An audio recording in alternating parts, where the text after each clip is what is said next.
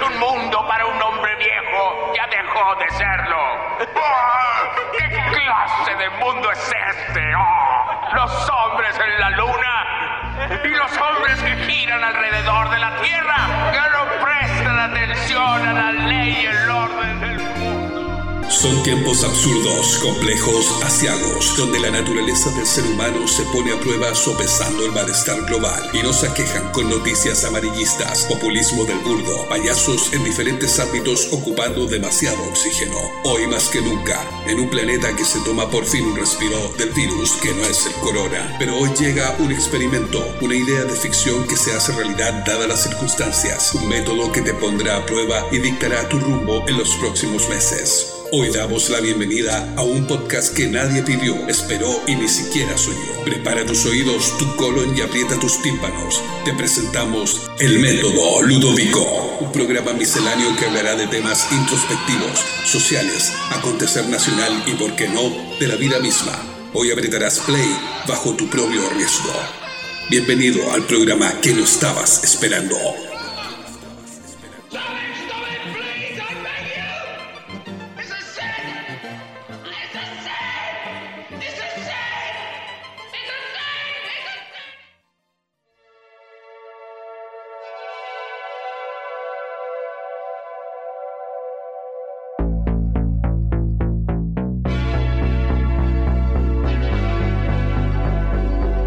Bienvenidos a un nuevo episodio, queridos drugos, ahuyentes y oyentes del Gran Método Ludovico Podcast, un podcast de los hermanos de Amico.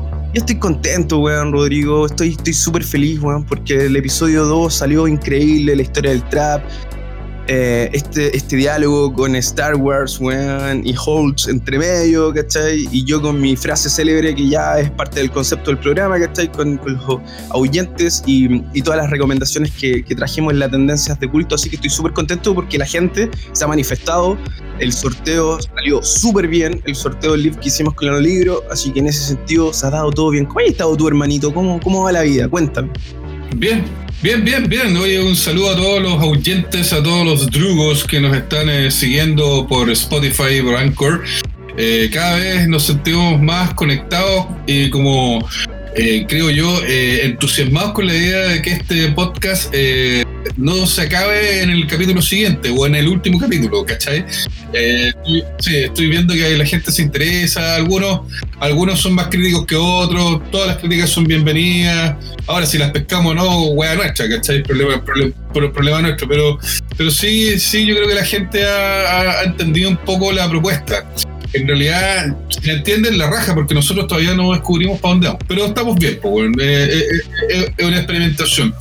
Pero bien, aquí estoy, pues, medio, medio, medio dañado. Hoy día fuimos al cerro con mis hijas y mi, esposa con tu, con tu cuñada. Me saqué la cresta, weón. Cambié de zapatillas en realidad. Eh, cambié el calzado, no me puse las zapatillas outdoor, como dicen los, los ciúticos, y me puse unas zapatillas común y corriente.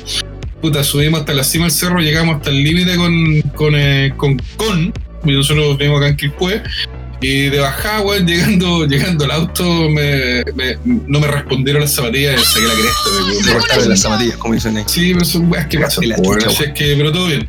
Todo bien y contento, contento porque ya, no sé, no sé, porque la vida es linda, y porque con todas las cosas buenas y malas que pueden pasar con las cosas buenas y malas que puedan pasar, la vida es maravillosa, weón, y por eso yo estoy feliz, weón, y, siempre con, con, la frente en alto. Interesante, qué bueno, qué bueno, saber de ti, qué bueno saber que después de esa sacada de chucha te lograste incorporar, weón, un hombre de tu edad ya, weón, debes sentir.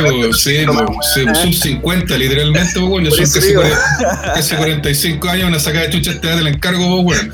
Oye, weón, eh, qué bueno, qué bueno saber de eso, pero el, el día de hoy, en nuestro, en nuestro capítulo especial, el método constitucional Claramente el título de, nuestro episodio ya lo dice.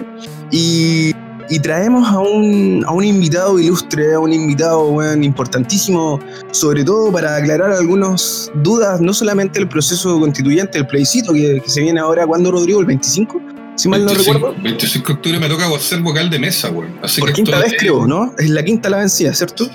o sea, se supone que son cuatro periodos, pero la ley, es, para variar, aquí, bueno, le vamos a preguntar al invitado que tenemos hoy día. La, ley, güey, es como bien, es como bien antojadiza. Es, es, bien es bien, no sé, voy a ocupar un término que no, mejor no lo voy a ocupar. No, no lo voy a ocupar mejor para no, para no, para no generar susceptibilidades. Pero la ley es bien, es bien eh, rara, por decirlo menos, pues, weón. Entonces, se supone que son cuatro periodos, cuatro periodos, y yo ya voy en mi quinta vez, en un lapso, pero en un lapso de cuatro años. ¿Cachai? Por lo tanto, me, puedo, me puedes tocar en esos cuatro años, hay 30 procesos, entiendo, me puede tocar las 30 veces, weón, ser vocal de guárdate, guárdate esa pregunta para nuestro invitado. Y, para terminar, eh, bueno, el 25, 25 de octubre se viene el, el, plebiscito. Y además de eso, vamos a hablar de otros temas de, de, servicio público, de temas más locales como municipales y otros temas entre medio que van a ir saliendo. Entonces, Rodrigo, te cedo el micrófono número 2 o número 1, ya, no recuerdo, para que presentes a nuestro invitado, por favor. Bueno, el invitado de hoy es un amigo personal mío, es un, un, un tremendo personaje weón. Él es eh, un eh, músico consumado, weón, estudió en conservatorio, estudió periodismo, estudiamos periodismo juntos, en algún momento coincidimos en nuestras carreras y nos hicimos amigos, somos grandes amigos. De repente hemos tenido nuestros lapsos en que no nos hemos visto, pero nos, vamos reencontrando. Es relacionador público y finalmente abogado, weón. ¿ah? ah es tremendo, es un pitbull. Yo le digo a este weón que es un pitbull, weón, porque en realidad cuando tiene que lograr algo se tira la yugular, weón, y lo consigue. Nada, weón, nada, nada. Si este weón con este weón no hay medias tintas. Es un gran amigo. Cristian Galindo, bienvenido al Método Ludovico. ¿Cómo estáis? ¿Cómo, ¿Cómo, va todo por allá en Hola, hola, hola, hola. bien, bien acá. Eh. Agradecido de la invitación del Método Ludovico, ahí los hermanos de amigos presentes. Eh, sí, pues eh, aquí estamos dispuestos a conversar distintos temas. Eh, sí, la, presentación un poco amplia, ya está bien, sí. Eh, son cosas que más que nada uno es persona, ¿sí? más que nada uno se va haciendo, eh, es disperso, va pasando de un lado a otro, abogado, relacionar público, le gusta la música. veo acá a mi señora jardineando, también nos gusta mucho jardinear en el patio, tenemos nuestro huertito hay un montón de cosas lindas aquí en la vida. Eso te convierte en un hombre renacentista, po, weón. Sí, la cagó. Ahora, yo creo, yo creo que una cosa, yo creo que una cosa, todos los episodios del método lúdico, nosotros nos vamos esforzando por subirle el pelo a esta weá y vamos invitando a gente, weón, respetable, weón, que a nosotros no. La, idea es no quedar como los imbéciles que somos, ¿cachai? Sino que eh, traer gente que. No, claro, o sea, nosotros tenemos una forma de ver el mundo y todo, pero no es la verdad, porque nunca, nunca hemos asumido que es la verdad lo que nosotros creemos o pensamos. Entonces, nos gusta traer eh, opiniones, ¿cachai? Que nos ayuden a aterrizar la discusión, el debate, a darle como altura de miras, ¿cachai? Subirle el nivel, como dice un amigo. Hay que subir el nivel en la discusión, pues, weón, ¿cachai? Así es que, sí. Oye, yo, yo quiero partir, quiero partir eh, eh, echando en tierra derecha de inmediato, preguntarle a Cristian. Cristian, tú eres, eres eh, abogado procesal, pero, pero tú te peináis en varios temas, te manejáis en varias cosas, el tema constitucional que vamos a conversar ahora, eh, pero ¿en qué otras áreas también estáis familiarizados? Mira, yo principalmente eh, soy especialista en, ramas del derecho de familia, pero también en ramas del derecho laboral últimamente, y por la experiencia laboral que tuve hace unos años atrás, tuve más de 10 eh, a 11 años trabajando en el servicio público eh, e ingresé también trabajando sobre, en áreas sobre el derecho administrativo. Y en estos últimos cuatro años eh, he tenido la suerte también de que con mi compañera de vida, Alessandra, tenemos una empresa que se llama Asesoría Escrial, que es asesorías legales, inmobiliarias y comerciales, es donde vemos principalmente el área del derecho civil, pero en específico del área inmobiliaria. Entonces, ahí ando pasando de un área a otra en, este mundo del derecho, que es un mundo bastante amplio y que nunca se termina, porque es de, nunca terminar el aprendizaje, uno todos los días está aprendiendo. Creo que es la única carrera donde, una de las únicas, o una de las eh, eh, también distintas carreras donde todos los días se tiene que seguir estudiando. O sea, uno nunca deja de estudiar y, la verdad que tiene que ser muy aplicado, muy ordenado y también no rayarse tampoco, porque no es la idea. Pero bueno, es así el derecho. El derecho es un área muy amplia un área de mucho esfuerzo muy importante de, eh, en todo lo, el, quehacer nacional, el derecho lo rige todo, la normativa rige todo. Un abogado es una persona que está al día a día, eh, tiene que estar actualizado, tiene que ver las noticias, tiene que conocer el mundo, tiene que saber en qué proceso está y tiene que saber dar una explicación o, tiene que dar, saber dar una respuesta también cuando la gente se lo pide. Mira, qué interesante lo que dices, Cristian. Veces uno desde, desde la otra vereda, eh, una, uno dice, un abogado, un abogado, no le da doble clic y no sabe lo que hay detrás de la especialización, no sabe allá de lo que es el campo en particular, así que claramente es un hombre que sabe mucho. Yo por eso es interesante que lo, traigamos al método Ludovico, Cristian, porque, porque nos va a aclarar hartas cosas, no solamente del plebiscito, sino que otras cosas que son bien importantes. Incluso, incluso de fondo, estamos escuchando una música entretenida, una música eh, distinta, que es de tu grupo. Tú tienes un grupo de música, si mal me equivoco. ¿Cómo, cómo es eso? Cuéntanos un poquito, Cristian, para que la gente te vaya conociendo. Sí, mira, en realidad, eh, antes de ser abogado y antes de ser relacionador público, yo soy músico, o sea, vengo de la lejana ciudad de Punta Arenas, cultivando el área del rock específico, y eh, hoy día me encuentro en una banda, eh, un trío de música instrumental cercano hacia el rock progresivo, hacia el jazz rock, de, llamado Tercer Planeta, que es mi banda actual. Lo que estamos, escuchando en este Claro. Claro, en, esa banda toco con eh, grandes músicos como Carlos Galvez en batería, que es un batería, baterista reconocido acá en la zona, y con eh, Pedro García también, que es un tremendo guitarrista y productor también, con el cual eh, llevamos, esa banda día a día. Espera, espera, espera, escuchemos un poquito, escuchemos.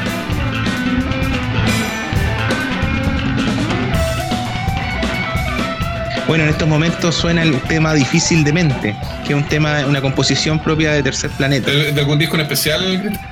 En realidad estamos trabajando en, una producción eh, este año. Así que esperamos que antes de fin de año o principio del próximo tengamos ya esa producción completa. ¿Cuántos años en Tercer Planeta ya? Eh, la banda, bueno, la banda tuvo, eh, partió el año 2003, sin embargo tuvimos una, un vacío de casi 10 años, o más, o yo diría que más. A ver, tuvimos 13 años sin hacer música con Tercer Planeta y nos reencontramos recién en el año 2017. O 2000, perdón, 2018. Suena increíble eso. sí. Oye, oye, yo no quiero, no quiero que nos extendamos mucho, pero eh, Solamente quiero cerrar un poco antes de entrar en materia, porque hace un rato ya dije que íbamos a entrar en materia, pero vamos a invitar a Cristian a las tendencias de culto de la dimensión desconocida para que conversemos de música, porque eh, es, una joyita que tenemos acá. Ojo pero yo quiero, sí, no, no, no, solo música. Sí, porque Cristian también, también ha, sido, ha, sido consumidor de cómics y de novelas gráficas, ¿no? Sí, soy un poco disperso. Mira, eh... ah, no. Eso, eso se llama ser ecléctico, pues, eh, es eso, claro, sí, Es eso. Oye, oye yo, yo quiero ya quiero partir conversando, Cristian. Eh, se viene se viene el plebiscito el 25 de octubre, bueno, estamos todos como así medio nerviosos, como le decía yo, me toca hacer vocal de mesa. Eh, partamos hablando de, de, de, de, donde las papas queman, weón.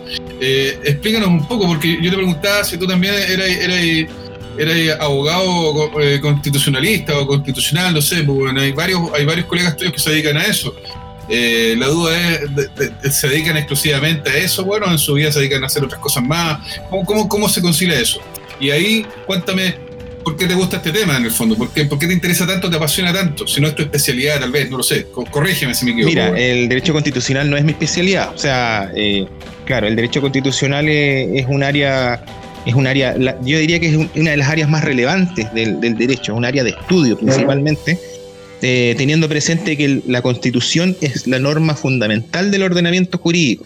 ¿Ya? Ahora, bien en el campo laboral, yo igual pienso, cuando no hay proceso constituyente, ¿dónde estarán trabajando esos abogados? Porque, claro, porque, claro, o, están haciendo clases, pero en un área aplicable es difícil, eh, es difícil de poder aplicar en la práctica. ¿ya? Pero eh, es, eh, como, como te digo, eh, todo abogado tiene que saber y conocer su norma fundante, es decir, la norma principal del ordenamiento jurídico, que es la Constitución Política de la República. Okay.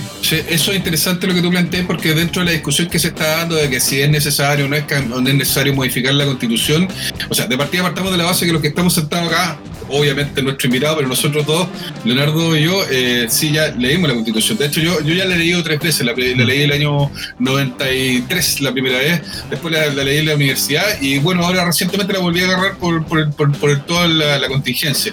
Entonces, eh, partiendo de esa base, claro, eh, eh, eh, es, como un poco, un poco abrumador cuando de repente te encontráis con gente que te dice, pero ¿por qué cambiar la constitución? Aparte que todo el mundo te dice, no sé, pues, desde el punto de vista de la salud, pero si queréis modificar las leyes respecto a la salud, no tenéis para qué modificar la constitución. ¿Es tan así, weón? ¿O es una barbaridad lo que dice la gente? por favor, aclárate eso, Cristian, porque para entender un poco yo, yendo al fondo del asunto, claro, creo que es súper importante hoy día eh, saber por qué se quiere modificar la constitución, ¿ya? Eh, aquí, o sea, yendo más allá de la pregunta que tú me dices o, del interrogante que surge siempre eh, de, parte de los partidarios, principalmente del rechazo de que para qué vamos a cambiar la constitución, si esto lo podemos cambiar en las normativas, hay, un, hay un tema específico. La constitución rige tanto en cuanto a lo que es principalmente la, orgánica del país, ¿ya? Tiene que ver la organización eh, del país, sus instituciones, ¿ya? Pero también tiene un capítulo que es muy amplio y muy importante, que es el de los derechos fundamentales de la persona humana. En específico, tiene una, conforme una regla de derechos fundamentales, ¿ya? Que, son aquellos que están en el artículo 19. Y ahí, ahí entramos a discutir los derechos sociales, los llamados derechos sociales, que son tan importantes hoy en día y son los que han, se han producido los principales cambios en los últimos años. O sea, eh, tenemos que ser eh, muy eh, observadores de lo que es hoy día la constitución del 80. Hoy día la constitución del 80 está desfasada. Nosotros, Chile cambió, como se dice eh, vulgarmente, Chile cambió, como se dice en todos lados. Eh, hoy día eh, tenemos, no tenemos familia, la familia tradicional. Ya hoy día no todos quieren casarse, no todos quieren conformar un matrimonio, conformar la familia tradicional, tener hijos, hay, hay parejas homosexuales, hay parejas también hay, hay grupos también que, eh, de, pueblos originarios que han, han sacado la voz que quieren participar de este proceso, hay otras minorías también, hay, hay un sinnúmero de migrantes que tiene este país eh, eh, que están participando también en, la vida, en la vida actual, la vida laboral, en la vida social, y nos hemos dado cuenta de que la constitución del 80 lo que, lo que se formó fue una expectativa bastante eh, conservadora de lo que era en ese momento la sociedad.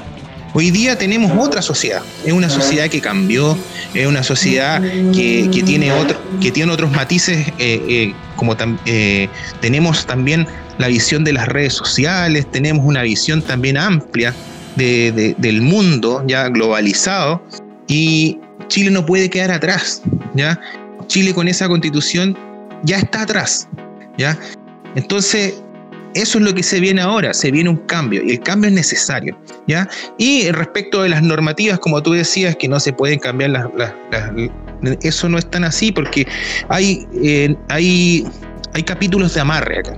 Por ejemplo, y hay instituciones de amarre que están en la Constitución, como es propiamente tal el Tribunal Constitucional, del que podemos extendernos y hablar quizás muchas horas, o se podría hablar muchas horas, pero es el que principalmente... Claro, es, ese capítulo principalmente eh, es, un tema que sí es de amarre para ciertas normativas. Porque el Tribunal Constitucional, por ejemplo, fue la institución que le quitó los dientes al CERNAC. ¿ya? Y ahí estamos hablando de que la jerarquía normativa pesa. Y la Constitución pesa y el Tribunal Constitucional pesa. ¿ya? Por lo tanto, si queremos modificar una ley, la vamos a modificar, pero al ratito puede salir los grupos conservadores diciendo, ¿sabe qué? No vamos a aprobar esta ley porque esta ley es inconstitucional. Y ahí aparece el Tribunal Constitucional diciendo, no se aprueba, se rechaza esta ley. Ese, ese es como un ejemplo práctico. Oye, Cristian, y en base a lo mismo, porque en el fondo hay, una, hay un análisis que de lo importante, de la base de lo que, de lo que es una constitución y, cuáles son los parámetros generales, estos pilares que, que construyen tanto como leyes o, derogaciones respectivas a instituciones, lo social. Em, es importante hoy en día, aquellos que nos están escuchando, que nosotros tenemos una, un segmento y una, una audiencia bien, bien repartida, bien amplia. Entonces, nosotros queremos como profundizar en la medida de lo que se pueda, claramente, pero profundizar eh, por qué se hace necesario. Ya, ya planteaste un poco la diferencia del cambio, de por qué debe hacerse, ¿cachai?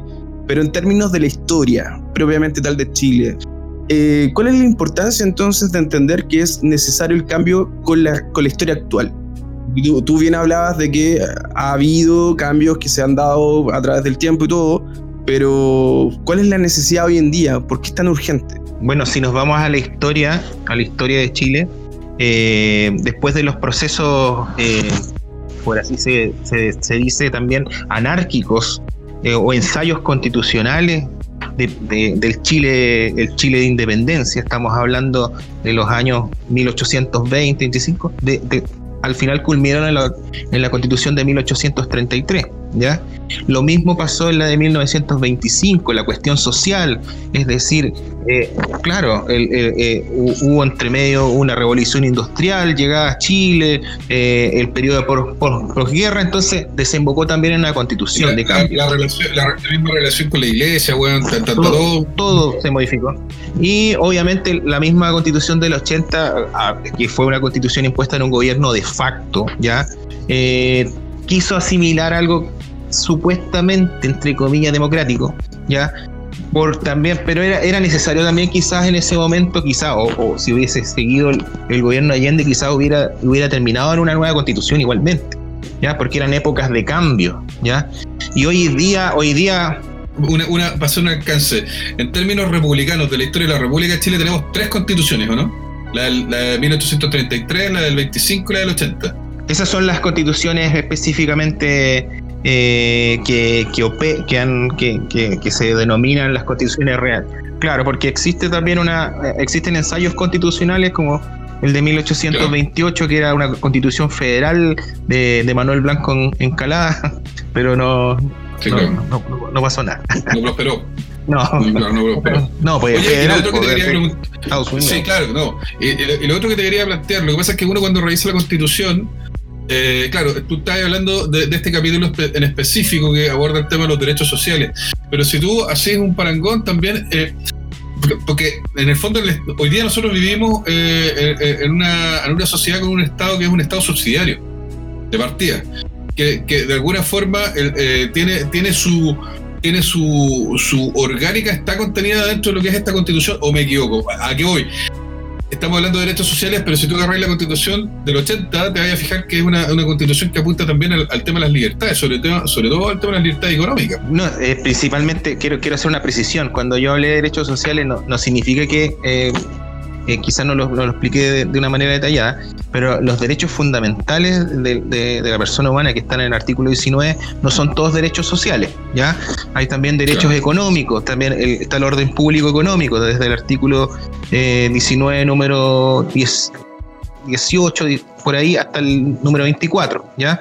Y eh, también hay otros derechos también que tienen que ver con otras áreas, como el derecho a ir en un medio ambiente libre de contaminación, por ejemplo, y otros, ¿ya? Eh, volviendo a tu, a, tu, a, tu, a tu pregunta, cuando hablamos del Estado subsidiario, claro, el Estado eh, Chile lo menciona específicamente esta constitución que dará la libertad a los privados para poder hacer eh, lo, que, lo que quiera y el Estado va a intervenir eh, cuando los privados no pueden hacerlo. Eso, a eso se refiere con subsidiariedad, en términos simples, porque igual hay que explicar en términos simples de qué se trata la subsidiariedad. ¿Ya? Sin embargo, eh, ahí, aquí surge la, la, problemática, porque nosotros, la, la, gran problemática política que se transforma, que se produce en este caso entre, lo, entre la, derecha y la izquierda es si agrandamos el Estado o lo achicamos. ¿ya? Y generalmente, generalmente la gente, los más conservadores y, la gente que, habla de las libertades, eh, le tienen miedo al Estado porque supuestamente el Estado es un ente burocrático, es un ente que sirve para que la gente abuse de él y se aproveche de él. Y, empiezan, empiezan a mirar los ejemplos de Venezuela, de, Argentina, cómo han agrandado el Estado. Sin embargo, miran esos ejemplos, pero no miran los ejemplos europeos, ¿ya? Eh, donde hay una, generalmente hay socialdemocracia, donde hay eh, también hay, hay los impuestos. pero, claro. pero yo tengo una pregunta, tengo, una pregunta. ¿Cómo podríamos nosotros compararnos con los ejemplos europeos, como Finlandia, como Alemania misma? ¿Por, qué tendríamos que compararnos con ellos y no, no mirar internamente cómo poder Claro, porque en el fondo la pregunta que, a nosotros nos, ven, nos ven con diferentes puntos de vista y no, sé, lo, conversamos a propósito del tema del coronavirus en el episodio anterior, el tema del virus. Claro, cuando él hacía la comparación con eh, Bélgica, me parece. Eh, y claro, tú decís, chucha, eh, pero los tamaños no son proporcionales en ese caso. Y acá, ¿por qué nosotros, las realidades son distintas también, ¿cachai? Tienen eh, impuestos mucho más altos que la gente eh, ni siquiera chista para pagarlos porque sabe que va a tener beneficios relacionados a, la proporcionalidad de, sus impuestos. Entonces, ¿por qué tendríamos que compararnos con ellos? Y, ahí, por, favor, te pido que fundamenten lo que, lo que estáis planteando. Nosotros debiéramos compararnos con ellos no en, no en relación a, a, principalmente al tema de los impuestos, ¿ya? porque eh, ahí estamos hablando de, principalmente de derechos económicos, ¿ya? ya que son súper importantes. Yo, yo creo que lo principal acá es un tema de transparencia, transparencia en la gestión. ¿ya? Es ahí donde tenemos, están las falencias de, los otros estados, o sea, de, los otros países que han adoptado estos métodos eh, socialistas, ¿ya? Eh, y que aquí también hay que hacer un análisis totalmente de cientista político, ¿ya? Porque me imagino, yo sin, sin tomar ninguna tendencia ni nada, ¿ya? Eh, Venezuela, el caso de Venezuela-Argentina, estamos hablando, estamos hablando de, casos donde la política, voy a hablar principalmente de Venezuela, ¿ya? donde claramente, por una parte, eh, hay ineficiencia también de, los gobiernos actuales de, Venezuela, pero también hay mucho boicoteo internacional. Estamos hablando de que se les cierran las puertas de los mercados internacionales por, y, nacionales también, porque eh, eh, eso es lo que pasa cuando se tocan los intereses privados y cuando el Estado se agranda. ¿ya? no quiero ser marcar una tendencia de, política ni nada, sino que estoy hablando de la realidad. ¿ya? Es la realidad. O sea, cuando un Estado se agranda eh, eh, eh, como Estado, ¿ya? Y empieza se empiezan a hablar de derechos sociales, se empiezan a hablar de, algunas garantías para, para, los ciudadanos, Y se, empieza a recaudar más impuestos a los, a los privados, a los grandes, a los grandes conglomerados económicos, ¿ya? O grupos económicos. Se produce este castigo, ¿ya? El boicot, el el paro de camioneros, por ejemplo, etcétera. Claro, entonces, eh, eso, eso le, pasó a, Allende en realidad. Sí, eh, eh, y, orquestado por, por, un gobierno de Estados Unidos que pretendía ganar una lucha ideológica del capitalismo. Al final la ganó. La ganó en su momento, ¿ya? Pero es así, si el mundo sigue, el mundo sigue igual, porque los intereses económicos en el mundo priman priman. Y, aquí estoy hablando de que priman por sobre todo el derecho.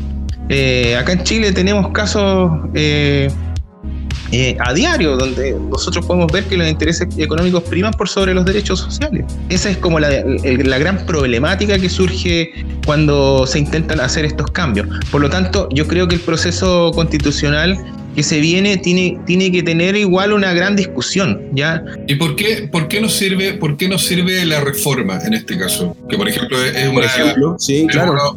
uno, de, los, de los argumentos que tienen los opositores al cambio constitucional, el rechazo. De dicen, pero reformemos. Claro, ¿por qué no la reforma entonces?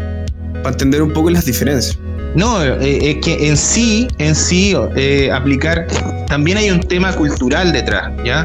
ya eh, el hecho de, seguir con una, misma constitución que fue creada en un gobierno de facto, una constitución que algunos dicen que fue firmada con sangre, ya, ya eh, que produce división, ya, aunque no lo quieran, produce división, ya.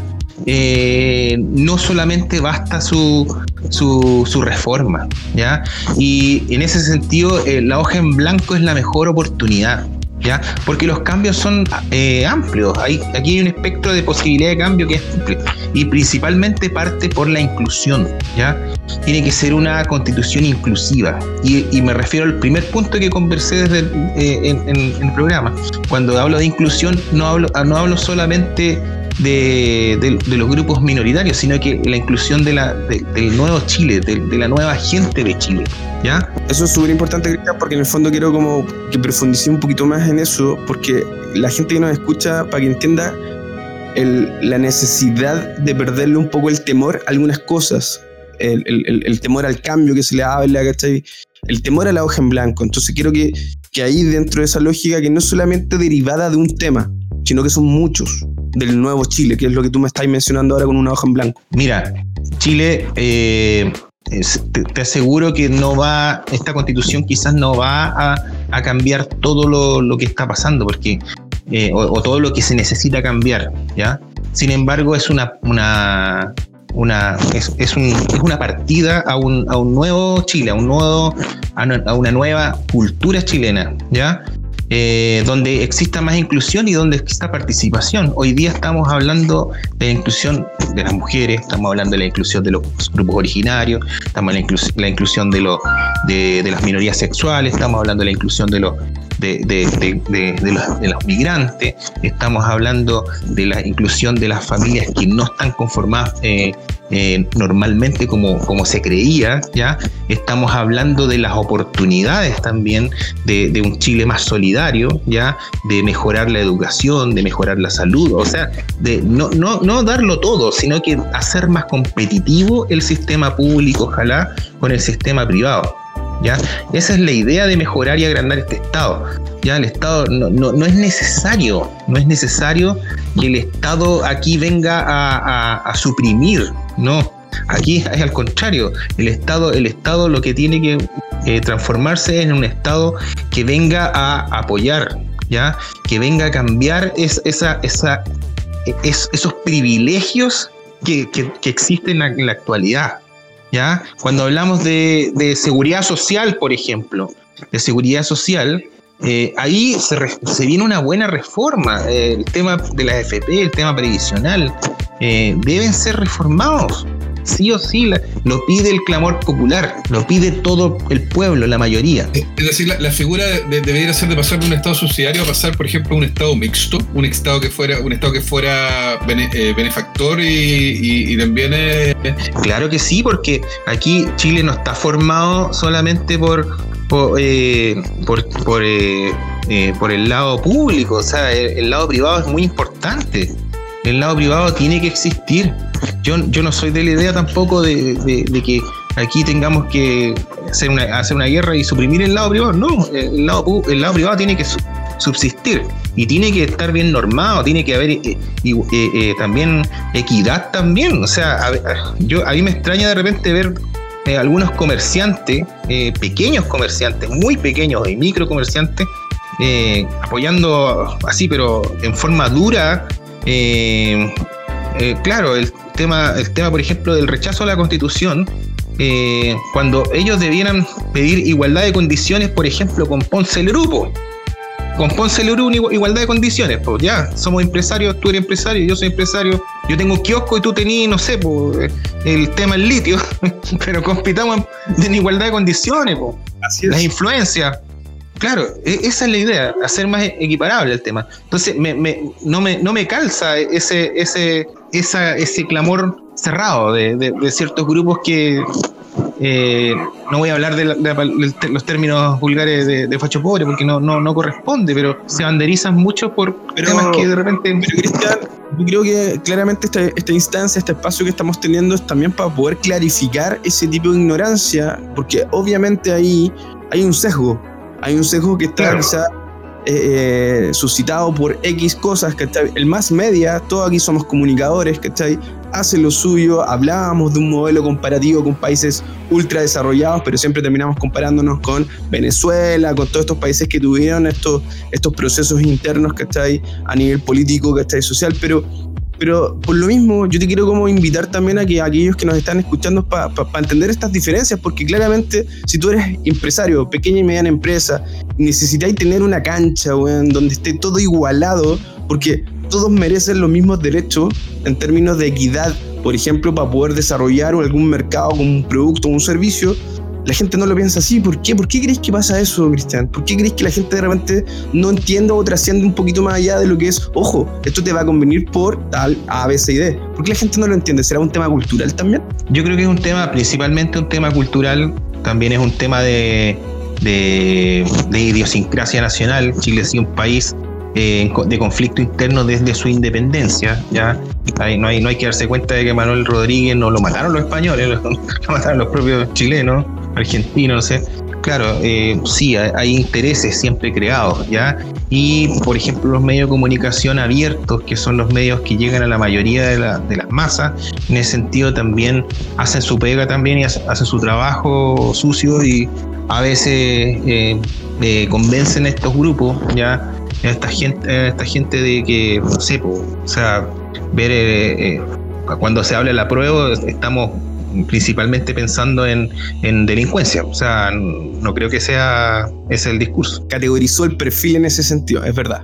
Y claro. pasa, pasa, lo mismo viceversa también. ¿Cachai? Que en el fondo hablábamos de esto que decís tú, el, este, este término despectivo, el facho pobre, porque también hay una definición ahí que democráticamente hablando tú podías elegir un bando, efectivamente, pero yo estoy hablando de la ignorancia pero, pero hay, de tomar la decisión por, ¿cachai? Entonces, el tema, de la ofensa, el facho pobre, el zurdo de mierda y todo, toda esa estupidez, es una, es una weá que responde a la polarización que genera, pero la, la polarización que genera el debate pobre, pues, weón, ¿cachai? que ojo que también tiene que ver con los medios, lo que está diciendo Claro, claro, claro, claro, claro. Yo lo que creo, Rodrigo, eh, Leonardo, aquí, eh, bueno, sí, tienes que ver el, debate, claro, se está polarizado, ¿ya? Y, y, creo que también se cierra, se cierra a la posibilidad de que existen distintas visiones. O sea, Chile no es un país, es un, no es un país de una sola mirada, así que eso igual uno tiene que acostumbrarse a saberlo.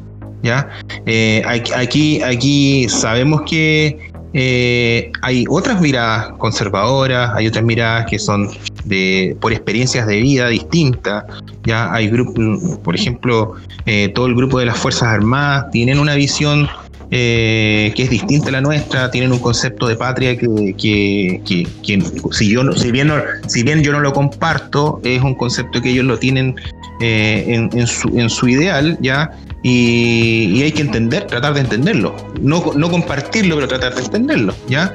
y son parte de la, y son y son parte y, son parte de la sociedad por lo tanto siempre vamos a tener eh, conflictos de diálogo que eh, conflictos pero lo ideal es que siempre el diálogo ya de eso se trata de formar un país también se trata de formar un estado se trata de formar cualquier agrupación siempre vas a tener opiniones dispares ya eh, aquí no basta con un lado anular al otro. ¿ya? Y eso es lo que está pasando, eh, lamentablemente lo que ha pasado durante los últimos años eh, y lo que está pasando en este gobierno, que lamentablemente se anula de repente ciertos, ciertas temáticas, se inflexibilizan, ¿ya? y la gente está diciendo una cosa y ellos están pensando en otra cosa que no está pensando la gente. Entonces, eso es lo que eso es lo que, eso es lo que se discutía cuando fue el estallido social. Es decir, eh, no lo vimos venir, decían algunos ya, pero ¿qué es lo que la mayoría del pueblo chileno ya está hoy día pensando? O sea, ¿qué es lo que quiere la, mayoría del pueblo chileno? No es lo que quieren, no, es lo que están pensando los políticos que a veces estaban en el Olimpo, ¿ya? Estuvieron, no bajaban a la población, claro, no, no, no bajaban, ¿ya? Estaban en el Olimpo no bajaban, no tenían idea de lo que estaba pidiendo la gente, entonces por eso los pilló tan de golpe este estallido social. Hay un tema también que tiene que ver eh, toda esta discusión eh, un poco con, hablamos un poco de que no debiera polarizarse, digamos, o no debiera generarse esta, esta discusión eh, despectiva, ¿cachai? Eh, que en el fondo despreciativa por, por la diferencia de opinión y todo. Eh, no estamos saliendo un poco de esto, pero solamente agregar a eso que eso está todo vinculado al mismo proceso. y por, lo mismo, eh, además, no sé, yo creo que ahí lo que ocurre es, es la falta de empatía. Yo creo que para poder ser tolerante, además, tenés que ser empático.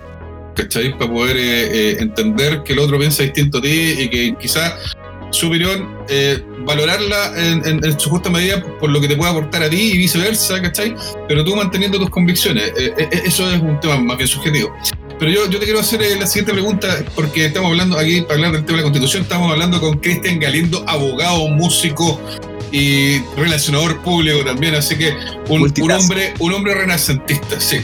Oye, eh, Cristian, eh, ¿qué es lo que hay que tener en consideración para este 25 de octubre? ¿Cuál es, cuál es la consideración principal? La gente, ¿qué es lo que tiene que internalizar al momento de ir a sufragar? Primero que nada, eh, tiene que saber por qué va a ir a votar, ¿ya? Aquí no se va a votar por, por simplemente por marcar una rayita y por, por una por, porque la mayoría vota de un, de un, de un lado y, o, vota por el otro. Lo ideal es, tratar de poder eh, reflexionar antes de ir a votar y saber por qué estamos en este momento, o sea, pensar y, y, y, volver hacia el 18 de octubre pasado y volver hacia pensar también, ver las cuentas que te llegan de la luz, del agua, ver, ver, ver, ver la realidad actual que está, de lo que está pasando. Entender la realidad, ¿o no, Cristian? Entender la realidad en la que uno vive. Y entender también la historia, la historia de nuestro país, que, que va evolucionando. ¿Ya? Entender que también los procesos eh, no solamente responden a crisis institucionales, sino que responden también a, a modificaciones, a avances, a, a, a, cambios de paradigmas sociales, a, integración de otros grupos también y a modificaciones culturales. Sí, sí eso, eso es así. ¿Ya? Y, y, esta constitución es eso, es eso, que, que quede muy claro que una constitución principalmente, que quiero, ya me voy a ir un poco más al lado jurídico, una constitución es la norma fundamental del Estado, ¿ya? Por eso se llama Constitución Política de la República.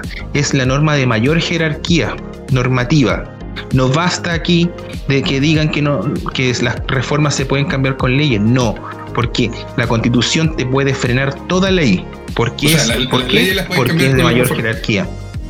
Por eso la Constitución en sí eh, es tan importante modificarla. ¿Ya? Eh, vamos a lo macro. Un, una reforma constitucional es un avance como sociedad, un avance como país. Es eh, representa la realidad actual. ¿ya? La constitución del 80 ya no lo representa. ¿ya? Quedemos claro que con eso es así.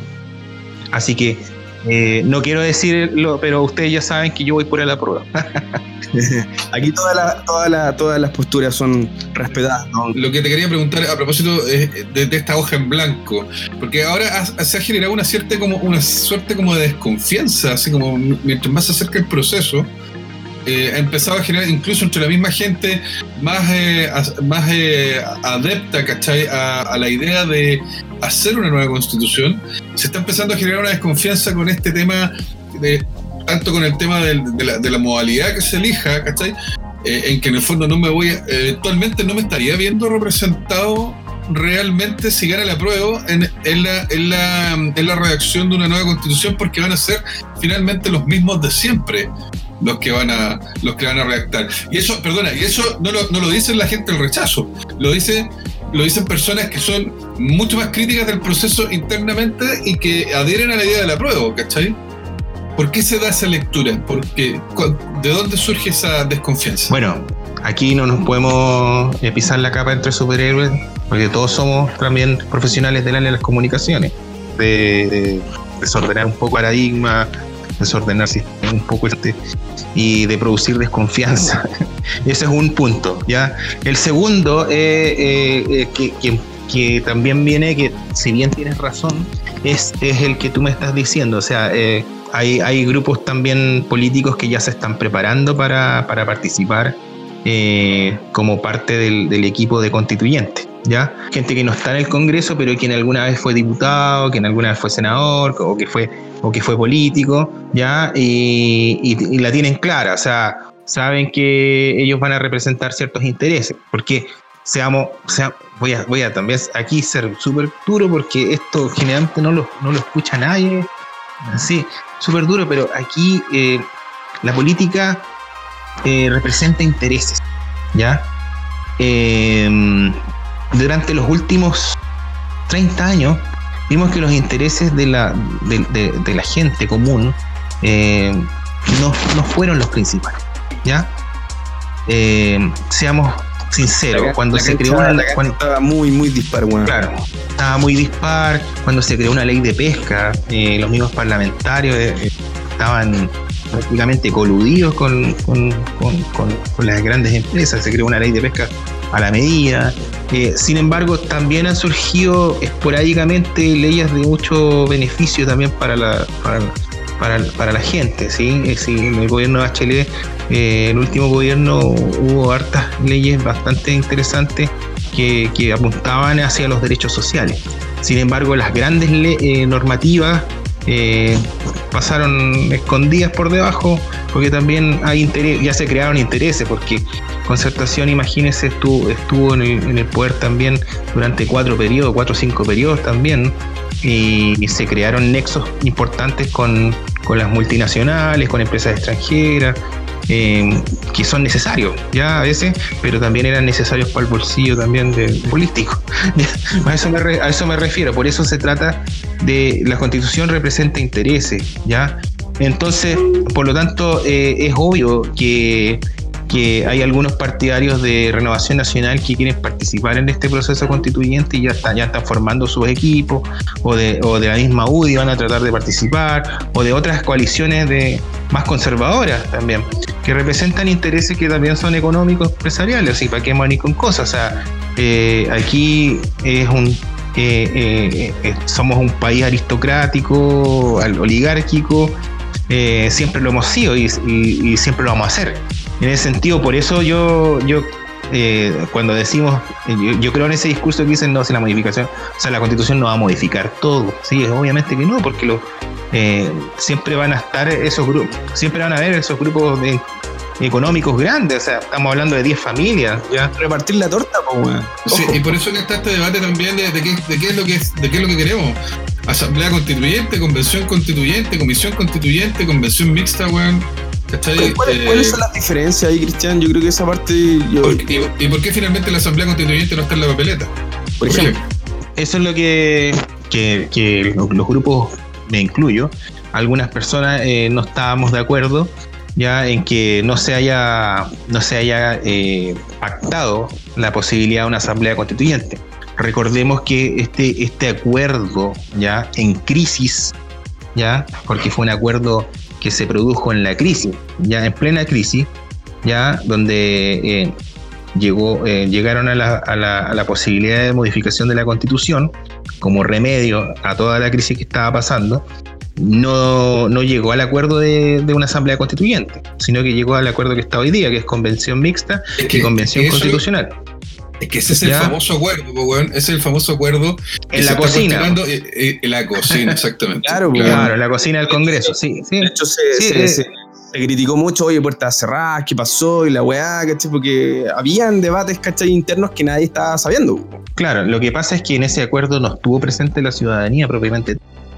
¿ya? Fue, fue, fue un acuerdo hecho eh, en el Congreso, ya diputados y senadores lo, hicieron, ni siquiera participó el gobierno, ya, eh, pero ese, ese fue el, camino más rápido para poder frenar un poco la crisis. Sí logró calmar ciertas, ciertos humos que ya existían en ese momento, ya, pero eh, el tema de la Asamblea Constituyente, que viene siendo una participación de la ciudadanía completamente, completamente eh, no quedó designado, o sea, no, quedó como una opción dentro de lo que es la papeleta, ¿ya? Eh, por lo tanto, ese, es el discurso escéptico que, tienen algunos eh, y que tenemos algunos respecto del tema que tú mencionas, Rodrigo, ¿ya? sin embargo, el panorama ya está así, ya, está avanzado y hoy día empezar a desconfiar y, dejar de ir a votar, eh, creo que no sería una, una, una, buena una buena oportunidad, sino que serviría como oportunidad para que la gente que rechaza la constitución o que, o que está por la convención mixta puedan subir sus votos y quizás ganarle al otro lado. Pero con respecto a la pregunta original, porque claramente hay una definición que se, se da desde el argumento que mencionabas tú, de que claramente la política tiene que ver con los intereses por concepto, yo creo, casi por definición. Son los intereses sociales y políticos que te permiten negociar, que te permiten implementar medidas ¿cachai? que desde un punto de vista comercial o desde un punto de vista social eh, va a incidir directamente con algún desarrollo que se busque, ¿cierto? Entonces, pero para la gente que nos está escuchando, para nuestros queridos drugos, ¿cómo podríamos definir que ya tenemos por un lado el por qué hay que cambiar la constitución, ya sabemos también tu argumento, que yo creo que es uno de los más importantes, por qué ir a votar, sea cual sea la decisión, tener súper integrado, ¿cachai? Súper internalizado el por qué yo voy a generar mi deber cívico. Pero, ¿cuál es la diferencia entre, entonces, así como vienen simple, vienen como el lenguaje B1 se le llama, ¿Cuál es la diferencia entre convención constitucional y convención mixta para que la gente entienda un poco esta, este, también esta relación con, los, con lo que hablabas tú de que hay algunos senadores y algunos políticos y algunos sectores de política que quieren ser partícipes del proceso? Para entender un poco esa diferencia. La diferencia voy a explicarla en términos simples porque tampoco yo soy un, constitucionalista que... No, pero sabéis más que nosotros. Hago una, hago una, clase respecto de esto cuando es tan específico, lo voy a decir con, con términos bien simples. ¿ya? Convención, la convención mixta eh, propone la participación del 50% de, de, parlamentarios y otro 50% de eh, constituyentes eh, que, se, que se designe después por votación para participar en el proceso. ¿ya? Es, es una mixtura entre parlamentarios ya en ejercicio y los constituyentes que van a ser los, los, los que también van a participar más adelante en el, me imagino que en la segunda elección de este proceso la segunda etapa de este, de, este proceso, y, pero es, darle participación al, al, Congreso Nacional en cierta medida. Eh, y la Convención Nacional viene siendo solamente participación de, eh, de, gente que no es parlamentaria ya y que va a participar también en un, en un proceso más adelante de, de elección, va a elegir en, paralelo se ha ido, se ha ido trabajando eh, en, distintas comisiones en el Congreso eh, el tema de, los grupos también o de, las prioridades también a, participar. ¿ya? Eh, tengo un muy buen amigo que es alcalde de la comuna de Tirúa en el, sur de, Chile, don, don, Adolfo Millaur. él está participando en estos momentos, estos, estos días en, en en lo que es la participación de los pueblos originarios en el proceso constituyente, ¿ya? Que, a mí me parece bastante interesante, ¿ya? Toda vez que nunca se han reconocido como tales, ¿ya? Eh, siempre se les ha nombrado, se, se, dice que son importantes, pero hoy día, en un momento de nuestra historia ni siquiera se, les consideraron los colores en nuestros emblemas patrios, que, a mi parecer es, un desagradecimiento hacia nuestros pueblos originarios. ¿Mm? y hacia, nuestro, hacia nuestros valores también patrios. Recordemos que eh, nuestros valores patrios no, no significa que, seamos una república desde el año 1810 en adelante o del año 1818 en adelante o desde el proceso de 1810. Nosotros eh, eh, desde, desde, todo, desde nuestra historia, desde que nuestra geografía fue parte acá en este sector de América del Sur, eh, tenemos que considerar nuestros, nuestros pueblos, es decir, quienes estaban antes, quienes estaban antes de que llegaran los españoles estaban nuestros pueblos originarios, ¿ya? Y no voy a hablar solamente de los pueblos mapuche, estoy hablando también de nuestros pueblos nortinos, eh, también de nuestros pueblos eh, del sur de Chile, la, que, fueron exterminados en su momento, tanto los, los, los como, como los, también el, pueblo patagón, es que ahí estaban los intereses, weón, de, del exterior y todo lo demás que, veníamos conversando. Yo, yo estoy súper contento porque en el fondo igual se están aclarando dudas, Rodrigo, y yo creo que, que es importante ya desglosar el, la primera, el primer approach que tiene que ver con eso, ¿cachai? Entonces, eh, me parece súper bueno, ¿cachai? El tema de, de, de, de, aclarar el por qué debe haber un cambio, de aclarar el por qué debe hacerse el cambio y aclarar también cuáles son las diferencias ¿cachai? que nos permiten poder desarrollar internamente como país esta decisión que es tan, es tan importante, creo yo, en, en este minuto en particular. Oye, Cristian, pero a ver, eh, hemos hablado de todo, prácticamente lo, de humano y lo divino relacionado con el tema del proceso de, de, este cambio que se viene por el 25 de octubre. Pero yo te quería preguntar también, en base a tu experiencia, porque tú trabajaste a nivel municipal, estuviste eh, integrando equipos de asesoría jurídica, por ejemplo, en la municipalidad de Villa Alemana. ¿Qué, ¿Qué, se puede decir desde, esa, desde, desde, desde el nivel más local? Respecto a esto. En cuanto a lo municipal, yo tengo ahí eh, algunas, obviamente que tengo algunas diferencias también. Me parece muy bien que se haya hecho eh, la, modificación legal de la no reelección de algunos, de, algunos, de algunos alcaldes. Me parece que es un ejercicio democrático bastante positivo. Ya da la posibilidad a otras personas y a otros, otros candidatos a poder participar en estos procesos eleccionarios. ¿ya?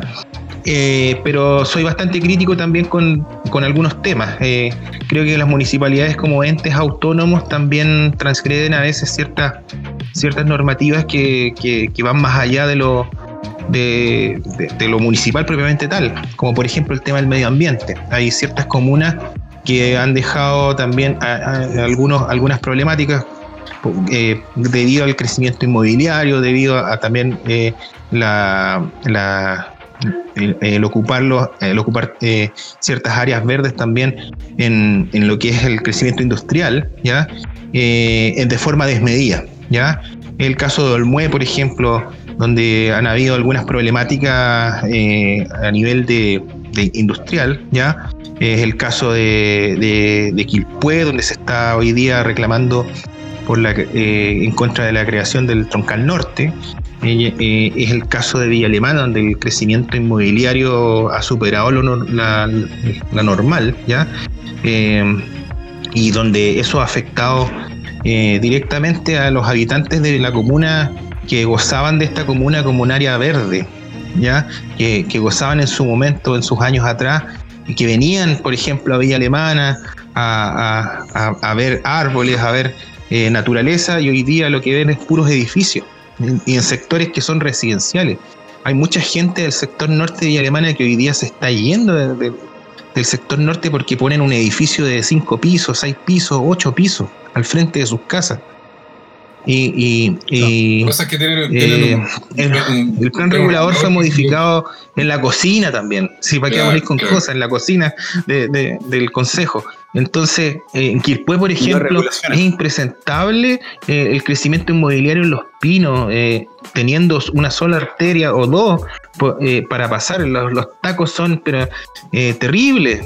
Entonces, ¿qué, qué, qué estudio hubo ahí detrás? O sea, nos ponemos a criticar a, a, a, la, magistrado del, Poder Judicial por, por haber dejado pasar a, al señor Bustamante y, no, nos, no, criticamos, o sea, salvando las, proporciones, pero aquí también hay problemas eh, que no son negligencias. De, ¿Cómo es posible ¿Cómo es posible? O sea, no podemos pasar de un lado a otro los, tacos en, Marga Marga. Son terribles la calle Marga Marga. Es como que es, lo que te da, lamentablemente. Pero bueno, el cambio va a generar esa modificación eh, en el status quo, ¿cachai? El status quo genera que se vaya eh, viciando el sistema, ¿cachai? Se vaya maleando. Así que se agradece. Oye, yo, Cristian, encantado de tenerte acá con Leonardo. Eh, nos, queda, nos queda mucho paño por cortar. Te vamos a tener de invitado también para otras secciones, ¿cachai? Y vamos, a poder aprovechar de meter la punta, como se dice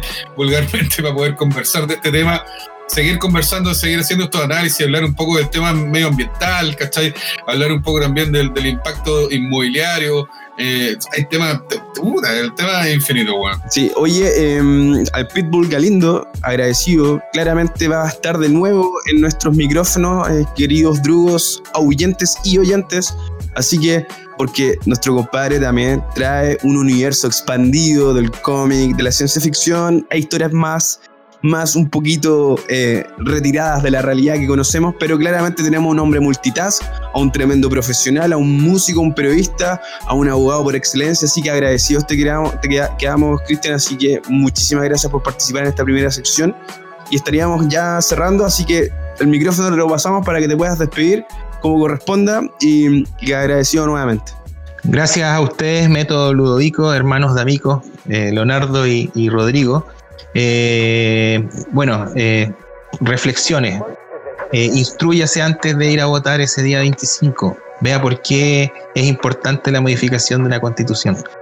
Así que vayan a votar ese día, es muy importante, con todas las medidas de seguridad, por favor, alcohol gel, mascarilla, distanciamiento social, pero háganlo. Así que eso. Las manos después de acto. Perfecto, muchísimas gracias. Y esto, Drugos queridos, fue nuestra primera sección en el método lúdico.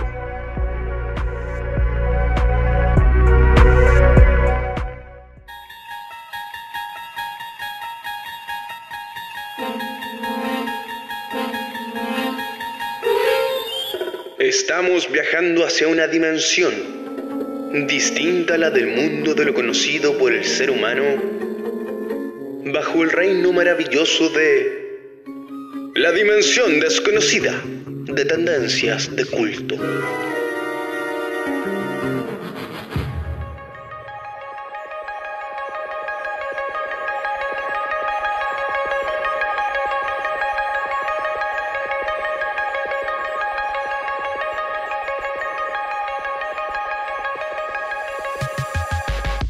Hoy comenzamos con la dimensión desconocida de tendencias de culto, donde sí, las tendencias se toman la tribuna para contar qué es lo que el mundo está viendo, escuchando, consumiendo y por sobre todo gustando.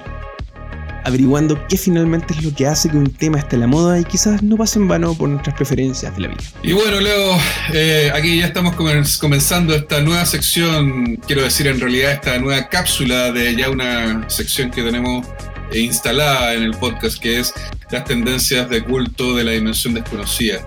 Y la verdad es que quiero, quiero retomar, eh, quiero hacer una especie como de, ¿Qué nos traes, sí, eh, quiero, quiero como revisitar eh, una serie que me marcó mucho en mi, en mi periodo de juventud, en la década de los 90. Tú eres, tú eres joven. Eh, sí, joven. sí. Lo que pasa es que si, si esto no es de culto, no sé qué lo es en realidad. El, Ok. esta serie que voy a presentar. Pero me refiero eh, nada menos que a los famosos archivos secretos X Tremenda Eh, serie. de X-Files. Sí, mira, la verdad es que creo que calza perfecto porque en realidad los X-Files o los archivos secretos X eh, marcaron una época. Estamos hablando de una serie que duró, eh, ¿Cuántas original, originalmente duró nueve temporadas, con Bueno, un giro así, pero realmente, claro, dramático entre la, entre la octava y la novena temporada con la incorporación de Robert Patrick y, y la gente la- Reyes, que, no, no bueno. recuerdo en este momento el apellido de la yo estoy súper desactualizado, así que son Sí, personajes pero- nuevos para mí, weón. Sí, claro, pero, pero que, que marcaron igual una- un, un break interesante, pero claro, no, no podían llevar el peso de los personajes principales interpretados por, por, eh, por David Duchovny y por Gillian Anderson, eh, más conocidos como Fox Mulder y Dan Scully. Entonces, eh, la verdad es que es una tremenda serie, uno la ve como en retrospectiva un poco. ¿Cuándo, Eh, fue, ¿Cuándo fue la última vez, Rodrigo, weón, que se... se- Mira, yo la he visto, la serie yo la he visto cuatro veces. ya, pero cuatro ¿cuándo veces. terminó así como de su fecha original para entender un poco la latencia, pues, weón? Para que la Eh, gente... Lo que pasa es que la, la- la que se supone fue la última temporada, como de la primera camada, porque esta tiene 11 temporadas, pero De la hecho, novena fue la película temporada. medio. Sí, también. pues la temporada final. Claro, tiene, tiene la película que es de X-Files, eh, que, Pero que dentro del mismo el, universo, o sea, el junio del 98, y después está el 25 de julio del 2008 dentro del mismo universo, I Want to Believe, que es la segunda película. Que fueron películas que pasaron sin pena ni gloria, películas como menores. claro, como- pero lo está que tiende- vinculada a la historia Claro. Lo que tiende a decir uno que son películas como en el fondo que, que- que vienen siendo como capítulos larga duración, ¿cachai? Pero, pero a los que somos eh, fanáticos y seguidores de este tipo de, de formatos y de, y de relatos, eh, en realidad no decepción. ¿cachai? Son, son películas entretenidas para poder ver. y todo. Pero ¿qué es lo que quería rescatar yo? Que finalmente eh, yo la, te decía que las he visto cuatro veces. La vi la primera vez cuando estaba en la década de los 90. Recuerda que los X-Files partieron en el año 93. ¿Ya? Fue la primera misión. conchetumare. Sí, pues, el, el año 93, el primer, el- la primera temporada partió eh, el 10 de septiembre de 1993 Ujú. y la última emisión de esa temporada fue el 13 de mayo de 1994, fueron 24 episodios. Me los vi 24 todos. O sea, Ya. yo no recuerdo haber visto todos los episodios que vi ahora hace poco, porque con este tema de la, de la pandemia, con este tema del confinamiento, Claro. Dicho, de- dicho sea de paso, nosotros acá en Quilpué nunca estuvimos eh, confinados, pero fue como lo mismo, porque en realidad Ajá. con todo lo que estaba pasando uno como que tendió a quedarse más en la casa y todo. Y me volví un, un consumidor eh, bien eh, asiduo de contenido de, de las plataformas de streaming, entiéndase Netflix y ese tipo de cosas. Y gracias a que tú tuviste la gentileza y la buena onda de, de incorporarme ahora eh, a, a- a Prime Video, a Amazon, en también Claro, he, he tenido la posibilidad de acceder a los otros, a los otros eh, productos que tienen estas plataformas que igual son interesantes. Algunos se repiten, efectivamente, y hay otras cosas que no hay a encontrar en Netflix. Pero lo que me llamó la atención es que la tercera vez que vi los archivos secretos X fue justamente en Netflix. ¿Ya? Y eh, tengo la sensación de que no estaba completa, no estaban completos todos los episodios, no estaban todas las temporadas en su totalidad. Y, eh, y, claro, y las últimas dos temporadas, las 10 y las 11, las vi por Fox, por, eh, por el cable, cuando se estrenaron el año 2016, después del 2018. Cuando el cable estaba a la moda, cuando era tendencia. Claro, claro, hasta el 2018 alcancé a ver la, la última temporada de los X-Files, que fue eh, la temporada 11. Entonces, ¿qué es, lo que te, qué es lo que te quería comentar? Que es interesante porque aquí en Prime Video, en la plataforma de, Amazon, he tenido acceso a toda la mitología de los X-Files, incluidas las películas. Creo que las películas ya no, creo que, la baja de levantar ahí. Creo que, las películas, creo que las películas ya no están, pero por lo menos la serie con las temporadas, con las 11 temporadas, está en su totalidad. Y, puta, es, es, tremenda, porque de hecho. Incluso, sí. Sí, lo que pasa es que eh, eh, está súper está, interesante y claramente aquí la mención que tú haces tiene que ver directamente con este reencuentro que tú tuviste con, con, esta historia, con la serie. Pero eh, sería bueno, antes de entrar de lleno, antes de profundizar propiamente tal, que te hiciera alguna especie de, de, review, así bien general, para aquellas generaciones que tenéis que entender, bueno, que desde el 93 a la fecha, bueno, sí. posiblemente haya muchos que no la conozcan. en resumen, en resumen en resumen, el, argumento principal son dos agentes del FBI que trabajan en una sección que nadie quiere y que está súper submarineada y súper eh, subestimada y mirada en menos, incluso le hacen bullying, claro, que son los archivos secretos X, que es una sección de eh, casos que fueron denominados X, que después durante la, durante, la, durante el relato y la, y, la trama se, se, se, entiende que se les denominó los archivos secretos X porque no quedaba otra letra para ponerle a ese tipo de archivo. Ya estaban hasta, hasta antes de eso, todos los archivos estaban identificados con alguna letra del abecedario, por lo tanto la que seguía era la X. Por eso se llaman los ah, X, los archivos secretos X. No tiene nada de paranormal, nada de, de O sea, no tiene el vínculo del, del ufólogo inmediatamente. Exacto. Pero en este caso, claro, es que ese es el tema, porque los archivos secretos X, yo creo que esa es la gran fortaleza que tiene eh, narrativamente la serie. No solamente no solamente tiene que depender del tema UFO, ¿cachai? Del tema OVNI, que en el fondo es la gran, eh, la, mitología de la serie se centra en la conspiración de la invasión del mundo, ¿cachai? Con una conspiración entre los esclavizados y los, y los, eh, y los usurpadores que son estos extraterrestres que quieren venir a colonizar, ¿cachai? A desarrollar una raza híbrida, weón, para convertirlos en esclavos, weón. El mito, y en el fondo, claro, y en el fondo, bueno, estos humanos que se, se se, se arriman como a buen árbol tratando de negociar con, con los eh, invasores para poder tener un mejor pasar o, no ser objeto del impacto que va a tener esta colonización.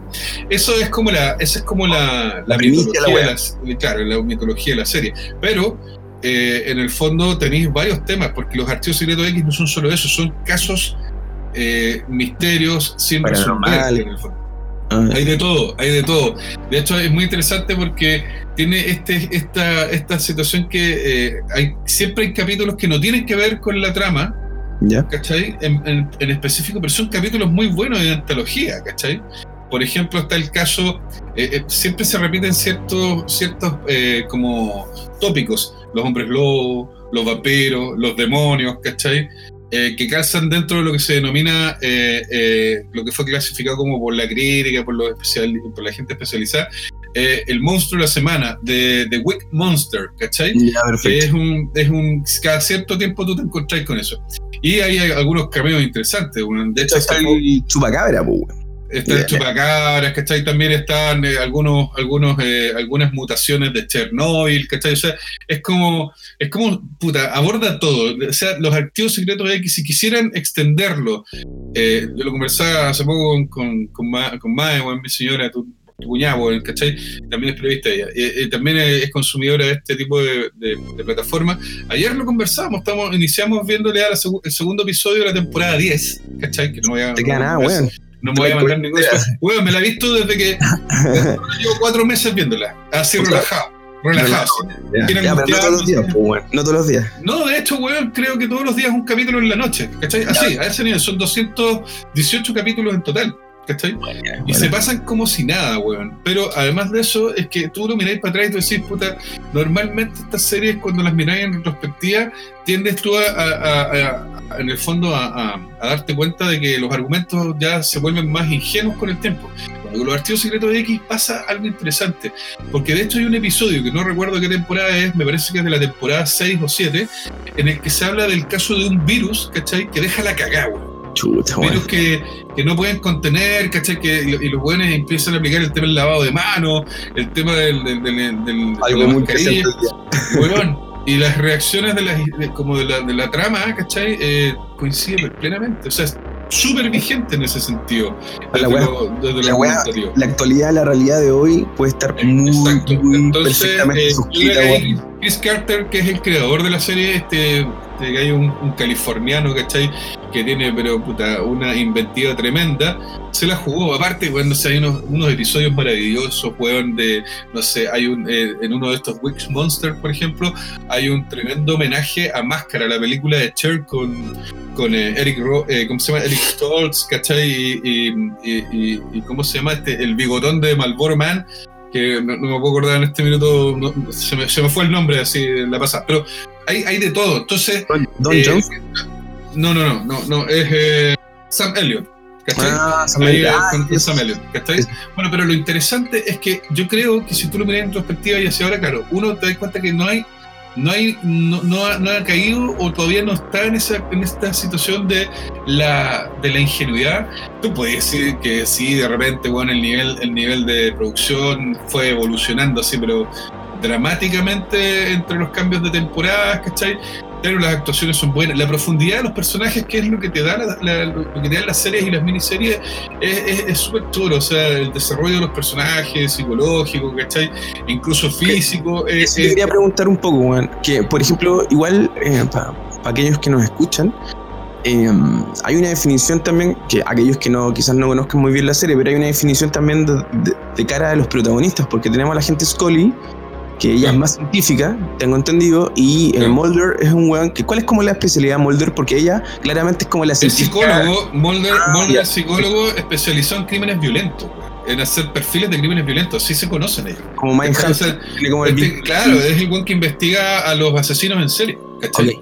Era para hacer esa aclaración, eh, para claro, entonces- psicológica que. Entonces, eso, eso es lo interesante. Y Scully, claro, es, es médico forense, ¿cachai? Ella no ejerce como médico, decide incorporarse a Cuántico para poder hacer una carrera como agente del FBI. ¿Ya? Y, eh, y en el fondo lo interesante es que no deja, lo- no deja tampoco mal parado a la gente del FBI desde el punto de vista de, de- de que son unos imbéciles que no son capaces de resolver nada, no. No, claro. Pero sí, sí quedan como el hoyo desde el punto de vista que son los jóvenes que están, eh, eh, hay una fracción que está intervenida, que son los hombres de negro, weón, que el Eso fumador, weón. hay el vínculos que- con el gobierno, en alguna, o sea, eh, FBI es del gobierno, pero me refiero que hay vínculos como con estas áreas medias que decís tú, los hombres de negro. Ahí también hay un, hay un relato y hay una historia que, que también trasciende en el mismo legado de la serie, pues, weón. Sí, claro, pues, weón. O sea, por ejemplo, en el caso del hombre de negro, que es un, es un, eh, es un personaje medio siniestro, ¿cachai? Que está ahí. Este es el hombre que Eh, fuma mucho, ¿no? El hombre que fuma. El, fuma- el fumador, pues, weón, el fumador, que es. Que después tú te das cuenta que es el, es el, es el, es el jefe de los hombres de negro, pues es el weón que promovió a los hombres de negro, que es. Este actor se llama William. No, no, no tengo que buscar el nombre, pero no lo recuerdo. Pero son personajes muy bien logrados. Esos son actores como villanos, weón. Está interpretado magistralmente. O sea. eh, Pero no es, no es el villano como caricaturesco, eh, no, acláralo. es, Es es- como, es- es un villano perverso, weón. Es un weón que- y además que logra en algún momento, no sé, a mí me pasó, que yo logro empatizar con este gallo, weón, con la figura del villano. Y es el weón que está, digamos, eh, detrás de las, eh, detrás de todo lo que es la, en el fondo, es el weón que está ahí marcando la pauta, ¿cachai? Eh, aquí yo estoy revisando Internet Movie Database, por acaso, que es la Biblia de cualquier eh, cinéfilo, ¿cachai? Aquí vamos, vamos a verlo que mi conexión, tú sabes que no es la mejor, pero vamos aquí a buscar, vamos a buscar, yo sé que es William el nombre, pero no recuerdo el apellido. Bueno, entonces te vuelve un villano puta por esencia, pero también genera ese, ese vínculo con el espectador que casi empatizáis, weón, en algunos aspectos de sus decisiones o de la vida en sí del weón. De, de hecho, hay un episodio en particular que te describe quién es y por qué es como es. Perfecto. De hecho, el buen está detrás de los asesinatos de grandes presidentes de los Estados ¿Qué? Unidos, de, la- de las conspiraciones, de las conspiraciones más brígidas, po, weón, ¿cachai? De William, William Davis, William B. Davis, William B. Davis. The. Smoking Man. él aparece de los 218 episodios de los Archivos Secretos X, aparece en... Por problemas técnicos de conectividad, la mención de los episodios es 44. 44 episodios. Por fallas técnicas, arreglamos en postproducción. Para la época, weón, que es lo que tú planteabas y recién, porque hablemos que la serie eh, se origina en el 93, en septiembre, dijiste tú, y hasta... ¿A cuándo fue el último capítulo? No, no, no me acuerdo qué me dijiste. Eh, El último episodio fue el año 2018, pero yo, te- yo lo que te decía que fue el último capítulo de la, de la primera temporada, que fue en mayo del, del 2014. Pero el último episodio transmitido por Fox fue el 21 de marzo de 2018. Perfecto. Ese fue el último episodio de la temporada 11 que tiene 10 episodios. Ok, entonces ahí viene un poco esta, esta lógica, el relato de lo que mencionáis tú, weón, con, con respecto a, a- a esta esencia que no solamente de ufología, no solamente ovni, Claro, o sea, el tema te ovni, lleva así el como que tema ovni está íntimamente ligado. igual o no? El Es que tema eso te iba a decir, pues, el tema ovni es como el eje central. Normalmente los dos últimos episodios de cada temporada siempre tienen que ver con la conspiración. Con la conspiración de la, de la, de la invasión y colonización del planeta, ¿cachai? Eh, pero lo que yo te decía es que no podía cerrar esa idea, que en el fondo, además de que, de que no tiene esa ingenuidad, que más allá de que de repente sí te encontré con algunos capítulos que son derechamente absurdos, no ridículos, pero sí absurdos, eh, y que en el fondo, y, absurdos desde el punto de vista también como de la, del- de la narrativa, porque son episodios que incluso tú cachai que están hechos o, o fueron creados esos episodios para que, para que, para quitarle gravedad al relato, ¿cachai? Para que no fuera una weá así, para que no te tomara y tan en serio esta weá, porque hay gente que se tomó en serio, o sea, yo veía entrevistas que le, hacía- le hacían a, a, a Anderson o a David Duchovny, y Duchovny decía que había gente que le escribía cartas semanalmente, weón, en las primeras temporadas para contarle que le había pasado lo mismo, y, y este gallo, weón, decía, eh, pobre gente, weón, me da pena por ellos, búsquense una vida, ¿cachai? O sea, weón, es esta weá, porque el weón en realidad con el personaje no tiene nada que ver. Y de hecho la Gillian Anderson reconocía que ella era más parecida a Fox Mulder, weón. Y que en realidad no tiene nada de Scully, ¿cachai? Que es una es mucho más lógica, weón, mucho más, mucho más eh, aterrizada, ¿cachai? Mucho más cerebral para las cosas. Cosa que igual es rara en el personaje, porque el personaje, siendo tan lógico como es, tiene un tema bien interesante eh, que, que- que es digno de análisis con respecto al tema de la fe, porque Scully es católica, ¿cachai? Y Mulder no Ah. cree. Mulder es Es gnóstico, ateo, ¿cachai? El weón no cree. Entonces, Oye, pero creo- espérate un poco, ahí con Mulder igual hay un rollo, porque yo me, yo que recuerdo que yo vi algunas, algunas temporadas también en, en- en la televisión abierta, que claramente en esa época no tenía ahí esta, esta seguidilla que podíais verlo en orden y todo lo demás. Yo me acuerdo que Mulder, creo, tenía un rollo, a este weón lo habían abducido en algún minuto. sí, eh, en su pero es que no te Ah, adelanté, po, weón, porque en el fondo tiene que ver con la búsqueda de su hermana, ba- con Samantha Mulder, ¿cachai? Que su no hermana acordaba. Supuestamente ¿Ya? su hermana fue abducida cuando tenía, eh, me parece que tenía 8 años y Mulder tenía 14, una wea así, ¿cachai? Eh, Ya, entonces él, él se obsesiona, él, él se mete al FBI con la obsesión de poder de- descubrir y encontrar a su hermana, descubrir qué pasó con su hermana y encontrarla, ¿cachai? Ese es el, eh, en el fondo, ese es el leitmotiv de él, ¿cachai? Perfecto. Y Scully se incorpora Scully para desacreditar el trabajo. La, la ponen ahí para desa- desacreditar el trabajo de Mulder. Y después se vuelve en una, en una escudera de Mulder y finalmente pasan a ser uno solo. ¿Cachai? Entonces hay que, hay, hay que ver la serie para entenderla bien. va, Tiene todo- también una Claro, romántica. esas lagunas, weón, que no me acordaba muy bien de. Claro, Ahora, lo interesante es que lo que te decía yo, que, que- que quiero cerrar ese, ese análisis, que los archivos secretos de aquí eh, tienen tanta manteca, weón, tienen tanta materia prima que tú si quisieras extender la serie por siempre, weón, lo podrías hacer. Y, a lo- y si quisiera igual que los, que los diferentes person o sea, que los personajes fueran como de diferentes épocas, pero siempre manteniendo los mismos, también lo podías hacer. Porque finalmente los archivos secretos X, ¿qué son? Son casos, weón, sin, sin resolver, pues, weón. Y que estos weones buscan las tesis, ¿cachai? Que, que, o las hipótesis que se puedan aplicar. Entonces lo hacen muy entretenido. Yo, para mí, absolutamente eh, recomendable como tendencia de culto porque es una serie de culto. A la gente que le gusta el tema ovni, por supuesto que no, tienen trata que ver, también, po, weón. Eh, sí, de repente se vuelve un poco inverosímil, pero porque tú decís, no, pero como tanto, weón. Pero claro, pero puede ser. Los efectos quizás no son los mejores, pero tiene tan buen relato, tiene tan buen ritmo.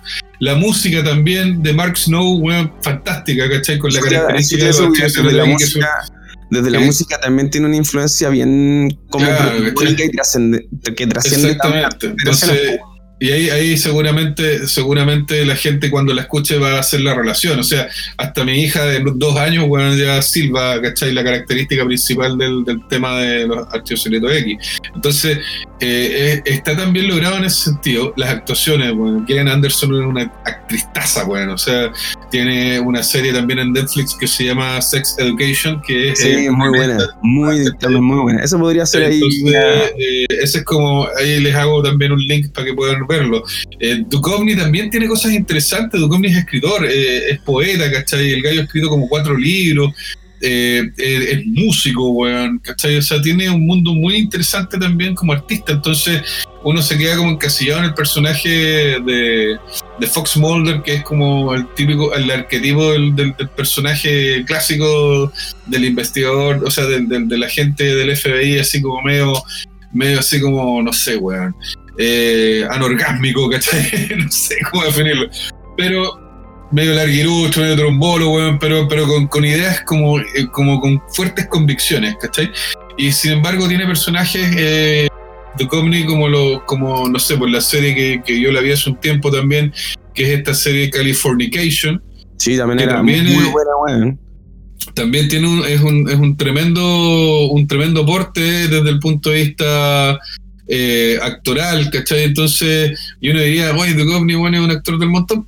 Probablemente no es el, no es el one más expresivo, ¿cachai? Pero por ejemplo, pero por ejemplo, a ti que te gustan los Twin Peaks, por ejemplo, es Denise Bryson, el agente, el, el agente transgénero, weón, que aparece weón, en, los, en los picos gemelos, ¿cachai? O sea, y también es una, y también es un agente del FBI, ¿cachai? Hizo otra producción también para televisión que también se transmitió por, eh, por, eh, por el Netflix, que es Acuario, que está eh, parte de digamos, la primera temporada, eh, eh, investigando el caso de- del- del homicidio de, de la familia Manson, ¿cachai? Claro. De Charles Manson, weón, en, en- en la casa de, de- de- de Roman Polanski, ¿cachai? Entonces, eh, es, es interesante.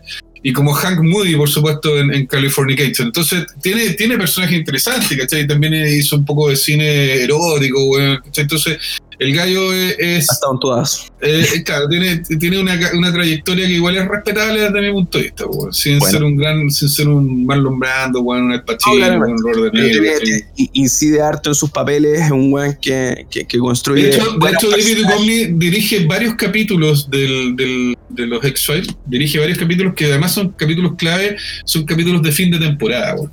Entonces él está como No escritor y como director.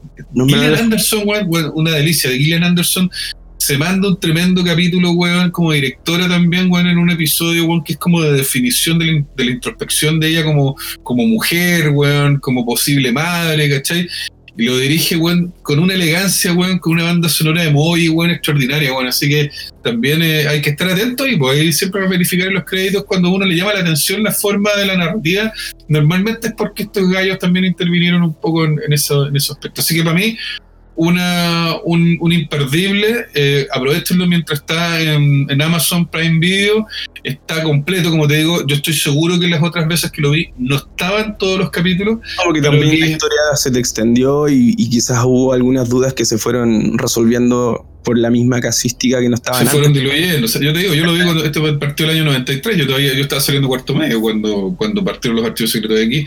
Y la verdad es que, claro, o sea, de, de repente tú le hacías le hacías seguimiento por, por lo que veías en televisión abierta o en, o en el cable, ¿cachai?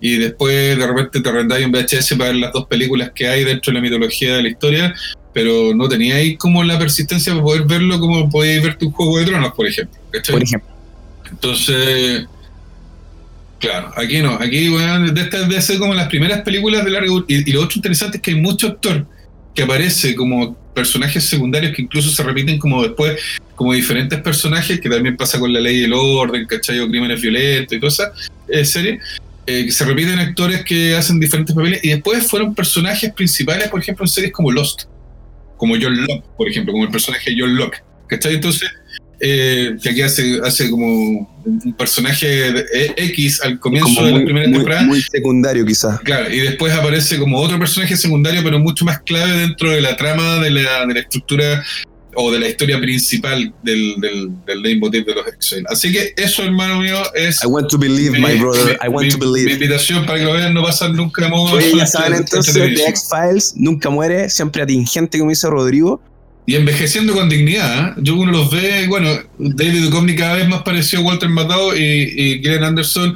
No sé, No, bueno, ahí está. Gillian, Gillian- no, pues, Gillian Gillian Anderson también, pues, bueno, pero ella tiene otras apariciones interesantes, pues, bueno, en el último Rey de Escocia, por ejemplo. no, ¿cachai? tiene, tiene también ahí donde ver también lo, lo actual fuera del género, así que no, la- pero ella, se, ella también tiene un estilo, envejecen con un tremendo estilo. Pues los dos ya sobrepasaron los 50 años, Duchovny tiene 60, de hecho. Pero bueno, ¿sabes que el otro día eh, voy a, voy a saltarme un poquito con eso, pero con respecto al tema de la edad, hoy en día la edad no, re- no es representativa quizás, buena, lo que significaba antes tener 50 o 60. Porque Sí, hay claro. buenas ahora de 60, weón, que se ven como weones de 40 y fracción, así que yo encuentro que el ser El, humano... mi- el mismo Brad Pitt, po, siempre me acuerdo de esa portada de un, un paquín muy malo nacional que decía, ¿te crees Brad Pitt? Y salió una foto cuando el bueno había, había recién cumplido, creo que cumplió 50 años, una cosa así. Y ahora tiene, va para los Pero por 60. eso digo.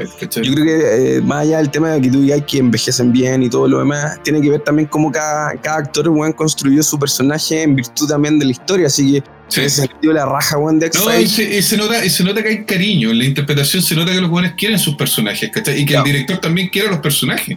Porque los hace, los hace sufrir, los hace sufrir en la, me- en la justa medida, po, porque uno como, no es como, no sé, como un eh, como un Gas Van Sant, ¿cachai? O, o como No, un claro. eh, como un Aronofsky, weón, que tienen películas con los personajes les pasan un, una- un montón de miserias, po, weón, y los hacen sufrir al extremo, ¿cachai? Entonces, a mí tampoco me gusta ese tipo de, ese tipo Sí. de dirección y ese tipo de relato. En este caso, justo, es lo justo y preciso.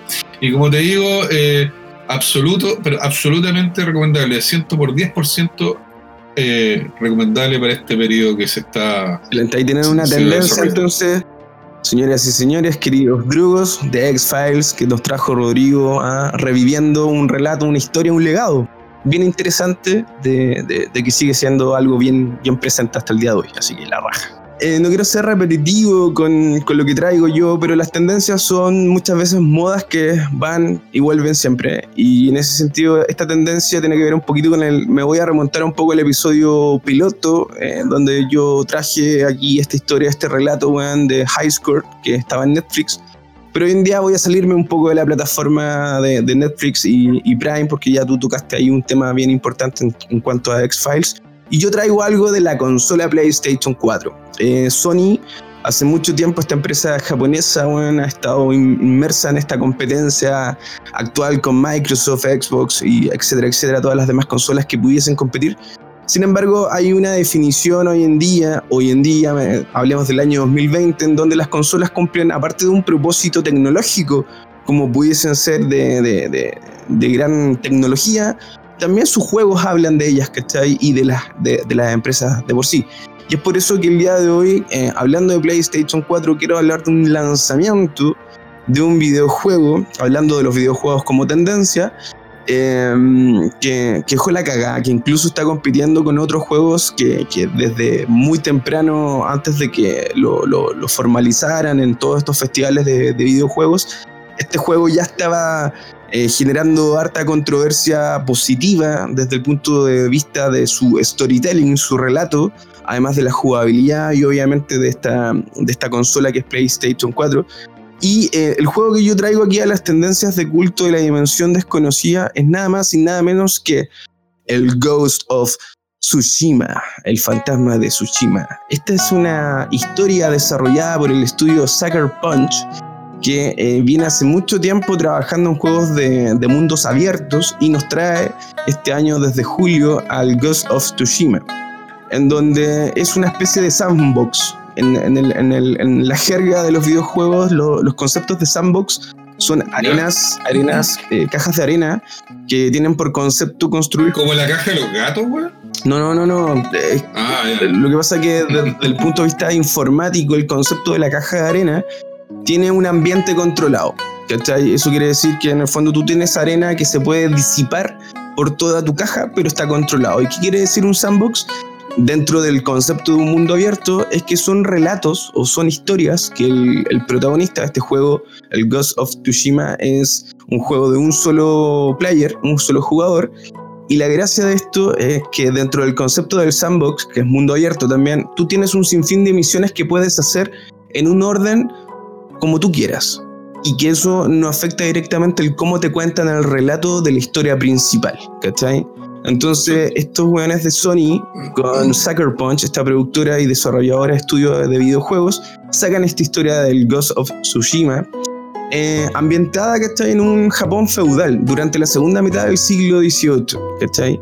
Y es un lanzamiento, como decía inicialmente, exclusivo de la consola eh, PlayStation 4. ¿Quién es Naughty Dog? ¿Quiénes, ¿Quiénes son estos, estos estudios que se la juegan finalmente? Son todos los mismos desarrolladores, weón, que están también detrás del desarrollo, valga la redundancia, de las nuevas consolas. Hablemos también de, de, la, de, la, Xbox One, que fue como el cambio de la 360 y el PlayStation 4 al PlayStation 5. Están como Apple estos weones, eh, levantando números. Pero estos mismos desarrolladores, estos mismos estudios que desarrollan esta, estos tremendos juegos, también están metidos en los motores gráficos de cada consola y ahí viene un poco la negociada, la, la parte comercial, ¿cachai? De cómo estos juegos finalmente se convierten en, postulantes o en acérrimos, ¿cachai? del juego del año. ¿Y por qué hablo del juego del año? Porque la historia de este juego es increíble. Yo me lo compré hace poco. Eh, yo soy un, un, reconocido gamer, no muy de la vieja escuela, no de la actual. Como estamos hablando de tendencia, eh, hoy en día los videojuegos siguen siendo tendencia en todas partes y con todas las grandes generaciones, ¿cachai? Eh, tenéis Fortnite por un lado, un shooter que se juega de otra forma, los shooters que uno jugaba cuando era Quake, bueno, o, todo eso. Entonces, bueno, finalmente Ghost of Tsushima es un relato, una historia que es sumamente profunda. ¿Y cómo chucha puede ser algo profundo en un videojuego mundo abierto? Bueno, ahí está la gran particularidad como es un mundo abierto y como yo hablaba de este vínculo entre los, dos, los estudios desarrolladores de videojuegos y las grandes empresas como Sony que desarrollan también consolas, es que este juego, para ser de PlayStation 4, tiene una gráfica, weón, es, una, es un motor gráfico que se había visto pocas veces en, en juegos bien íconos también podemos hablar también que aquí estuvo metido, bueno, Naughty Dog estuvo metido con The Last of Us, parte 2, que es un gran juego también, que, te, que, genera esta esencia de la inversión. Bueno, The Ghost of Tsushima es lo mismo. Te, y te, te pone en el, en el, mundo feudal japonés, tú te engrubís siendo un samurái, porque la historia es de un samurái roto, ese es como el argumento, después de una gran batalla. Eh, este samurái, eh, sin generar spoilers, porque esto es parte de la primicia y, y de la promoción del juego, este samurái se quiebra porque eh, se da por muerto en, una gran batalla, porque aquí habla también del relato histórico de la invasión mongol a Japón. Entonces es bien interesante porque aparte de que gráficamente tú te sintáis de verdad sin tener un VR, estos lentes de realidad virtual, tú ya veis un, espectáculo del, del, del, landscape, del paisaje, que está hecho pixel por pixel y los brillos del sol, el viento, la física del viento en el juego también es muy característica e incluso es protagonista de la historia. Y, este juego yo lo traigo a la, a la tendencia de la, de la, dimensión desconocida, porque aparte tiene una banda sonora, Rodrigo, que es digna de una película, por ejemplo, como El último Samurai de Tom Cruise que es un. Es un, es un música de Hans Zimmer. Que es, que muy parecido a Hans Zimmer, grandilocuente, ¿cachai? Que es ambiental, weón, y que te sumerge también desde el punto de vista auditivo. Lo tiene todo el juego en ese sentido. Tiene unos uno cinematic, que todos sabemos que los juegos de estas características, sobre todo de historia, hoy en día los cinematic ni se nota la diferencia con el juego en sí. Entonces, eh, el relato eh, eh Day Guns, que, que, también es otro de los juegos que es muy parecido a este, que está desarrollado por Ben Studios, ellos también se metieron en la historia y contrataron actores que para doblar voces de una forma súper creíble. Recuerda que estamos en Japón, bueno, el juego claramente por la consola se puede jugar en todos los idiomas, pero yo lo recomiendo en dos. Si ustedes se lo compran, lo bajan, lo descargan, jueguenlo o en japonés o en, eh, en inglés, porque en inglés el, el, juego tiene la actuación y el japonés porque claramente es la esencia ¿no? del, del, mismo videojuego. Y como te comentaba, este sandbox, este mundo abierto, tú puedes ir haciendo un sinfín de, de historias a tu, a tu orden, como, como se te plazca, pero además trae una, un, una cosa que para mí ya fue el pick, weón. Y que por eso lo traigo aquí, por eso vengo engrupidísimo a hablar de este, este juego, es que tiene un tributo, weón, pero explícito a Akira Kurosawa. El juego trae una modalidad llamada Akira Kurosawa. Yo dije, ¿qué significa esto? A ver, quiero probarlo. Y weón, en el relato tú activas la opción de Akira Kurosawa y estás viendo una película de Akira Kurosawa. Es increíble cómo los weones lograron captar la esencia de este director japonés, ¿cachai? Que es reconocido por un sinfín de, de películas de, de- de- del Oriente, de peleas y batallas que épicas, weón, de, de samurái. De hecho, también fue un gran, un gran influyente en la vida, por ejemplo, de George Lucas para poder construir eh, Star Wars, eh, desarrollar eh, esa historia. Entonces, este juego te pone en una dinámica que lo trae todo, que está todo pensado y que sobre todo la historia es increíblemente potente.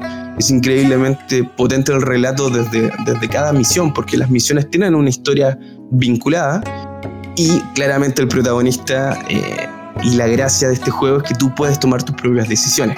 Hablemos entre comillas tus propias decisiones que te otorga el juego, pero tú puedes elegir lo que a ti se te dé la gana y si te quieres convertir en un samurái riguroso, eh, vinculado al honor, a, a todo lo característico del samurái, o el samurái que se empieza a degenerar desde su origen y empieza a asumir técnicas, por ejemplo, del ninja, de los ladrones, que ya no ataca de frente, sino que ahora te da- se da el lujo de ser teatral y empezar a atacar por la espalda. Entonces, el juego te pone en un escenario sumamente power del punto de vista desde el relato y la jugabilidad, weón, es increíble. Así que Ghost of Tsushima, aquellos que les gusten los videojuegos, aquellos que andan buscando sus juegos con algo más, más allá del ocio en sí, sino que quieran adentrarse y conocer un relato interesante, puta, este juego la cagó. No sé si gana el juego del año, porque se viene entre medio una, una dura batalla entre The Last of Us Parte 2 y Cyberpunk, que viene gran, gran, gran auspiciada por Keanu Reeves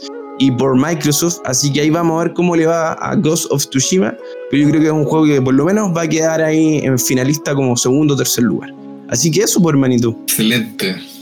Si tuviera las lucas, créeme que me pondría en la fila, pero yo creo que tendría que esperar a que salga. No, Una- mira, weón, yo te lo digo, o sea, de hecho el juego tiene, tiene, tiene lo distinto de los juegos. Yo, tú sabes, bueno, le, le contamos al resto que nos está escuchando que con Rodrigo somos considerados gamers, sí, porque siempre fuimos como buscando juegos bien de culto, o sea, Star Wars con Rebel Assault, weón, el mismo Jedi Fallen Order que salió hace poquito, que lo jugamos entre los dos.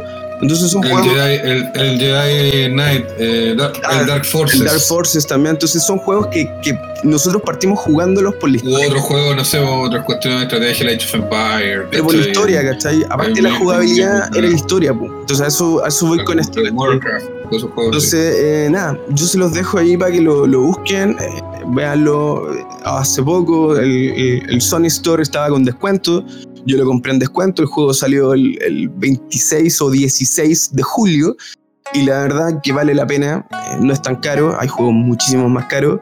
Y sobre todo ahora en pandemia y, y en esto que de repente uno busca un escape aparte de, la, de, de poder salir, por ejemplo, como tú salís con, con las niñas o en Vicuñá, vaya al cerro y todo lo demás, también de repente es bueno ponerse ahí los audífonos y, y perderse un rato, 5, 20 minutos de, de historia va a ser bien entretenido, así que se los recomiendo mucho. Muy bueno. Entonces, señoras y señores, queridos drugos, ahuyentes y oyentes, estos fueron la dimensión desconocida de tendencias de culto con qué, Rodrigo, primero? Los Archivos Secretos X, las 11 temporadas desde el año 93 hasta el 2018 completitas, íntegras en Prime Video Amazon, para los que puedan. Y The Ghost of Tsushima en PlayStation 4. Adiós.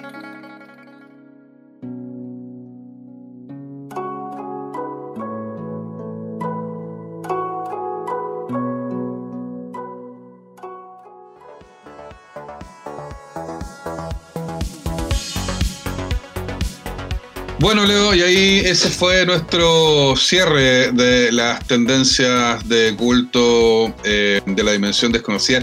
¿Sabes qué? Encontré que estuvo choro el programa hoy día, weón. Sí, estuvo entretenido, bueno. estuvo fluido. Estamos como ya adquiriendo cierta experiencia en este formato que no es ni radio, ni, ni, ni streaming, ni televisión. Es una weá rara esto de los podcasts. De hecho, Sí, digo pero- algo, me preguntaron qué significaba podcast. Un amigo que está escuchando el programa me lo encontró la raja, pero me dijo, ¿y, ¿qué crees de un podcast? Un pal, un pal, un podcast, un podcast. ¿Qué crees un podcast? Un pal, un pal, un podcast. ¿Y cómo lo definirías tú, weón? Para que, lo- para que la persona que no está familiarizada con lo que es un podcast, ¿qué le diría que es un podcast? Es que, eh, más allá de la definición como correcta, el podcast eh, consiste como en un sistema, weón, de redifusión, ¿cachai? Eh, como que su definición habla directamente en esta lógica donde quien nos escucha puede tener la opción de descargar, para copiar y escuchar nuestro programa en cualquier otro dispositivo personal donde el weón pueda escucharlos posteriormente su a su difusión original, ¿cachai? Entonces es la idea de dosificar también un- como una pseudo programa de radio sin ser un programa de radio, ¿cachai? Esa es como la lógica la weón. un formato así que es como un símil del, del formato del género radiofónico. Porque evidentemente Claro. es, como un, es como un estudio. Ahora, yo le explicaba a la gente que normalmente los podcasts se graban en un estudio.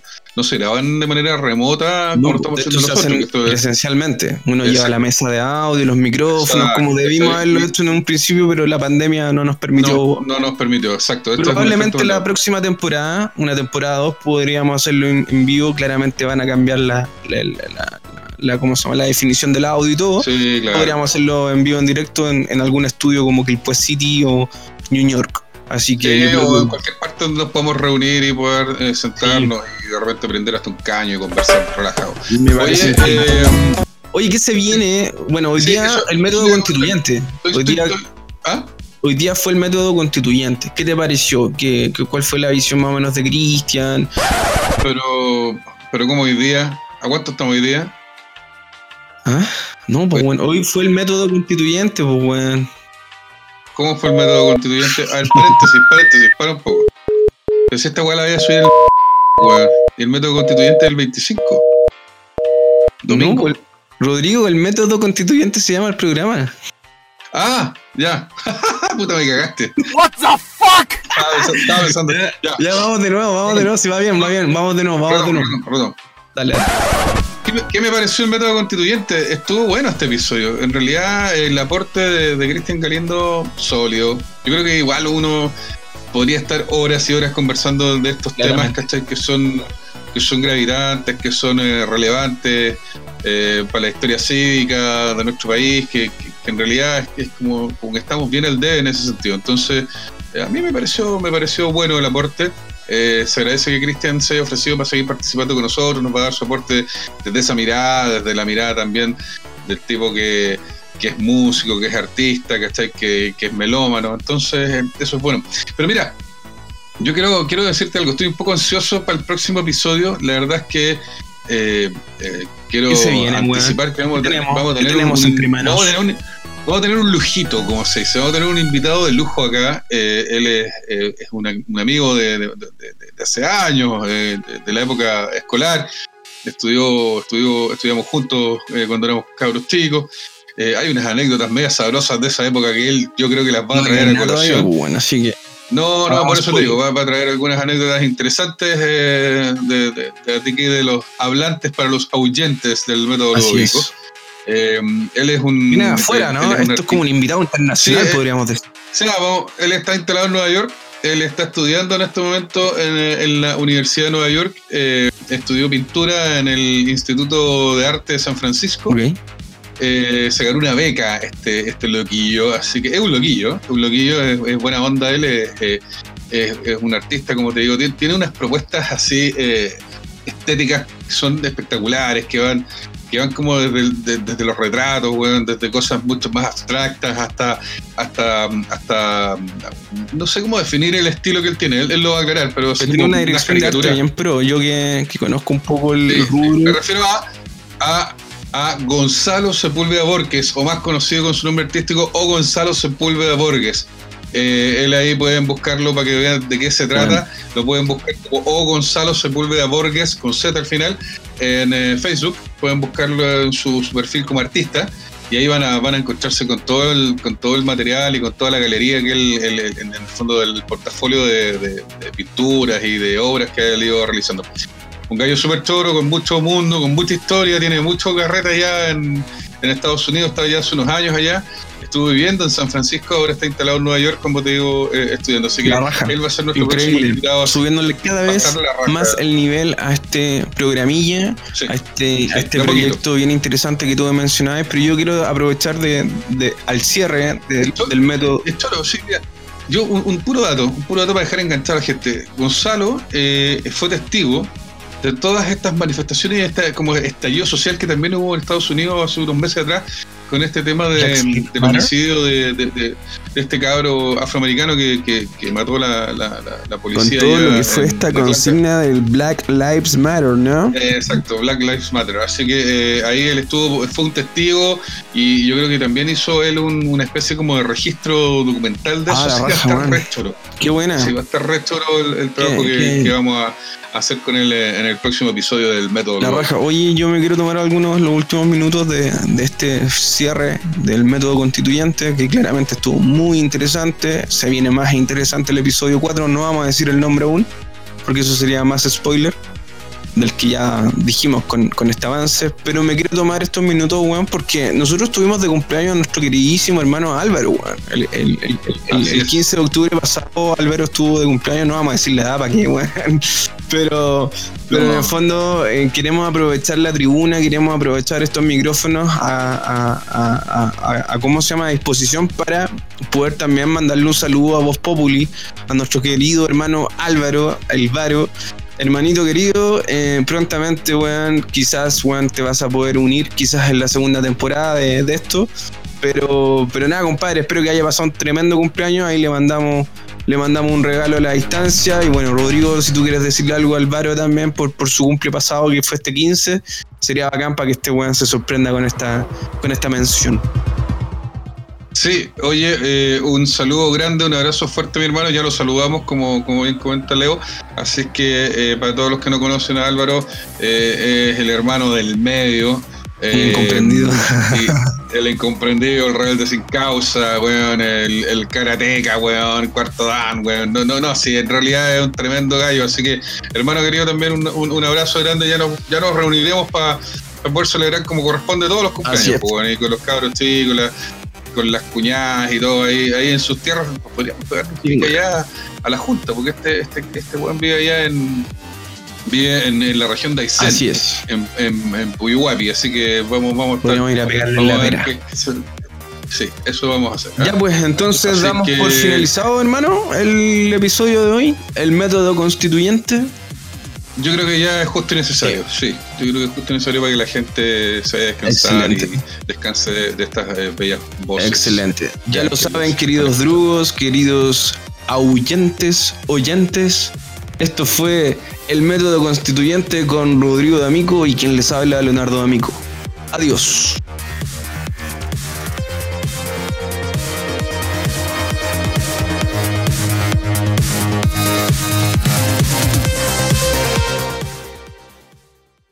Te presentamos El Método Ludovico, un programa misceláneo que hablará de temas introspectivos, sociales, acontecer nacional y, por qué no, de la vida misma. Hoy apretarás play bajo tu propio riesgo. Bienvenido al programa que no estabas esperando.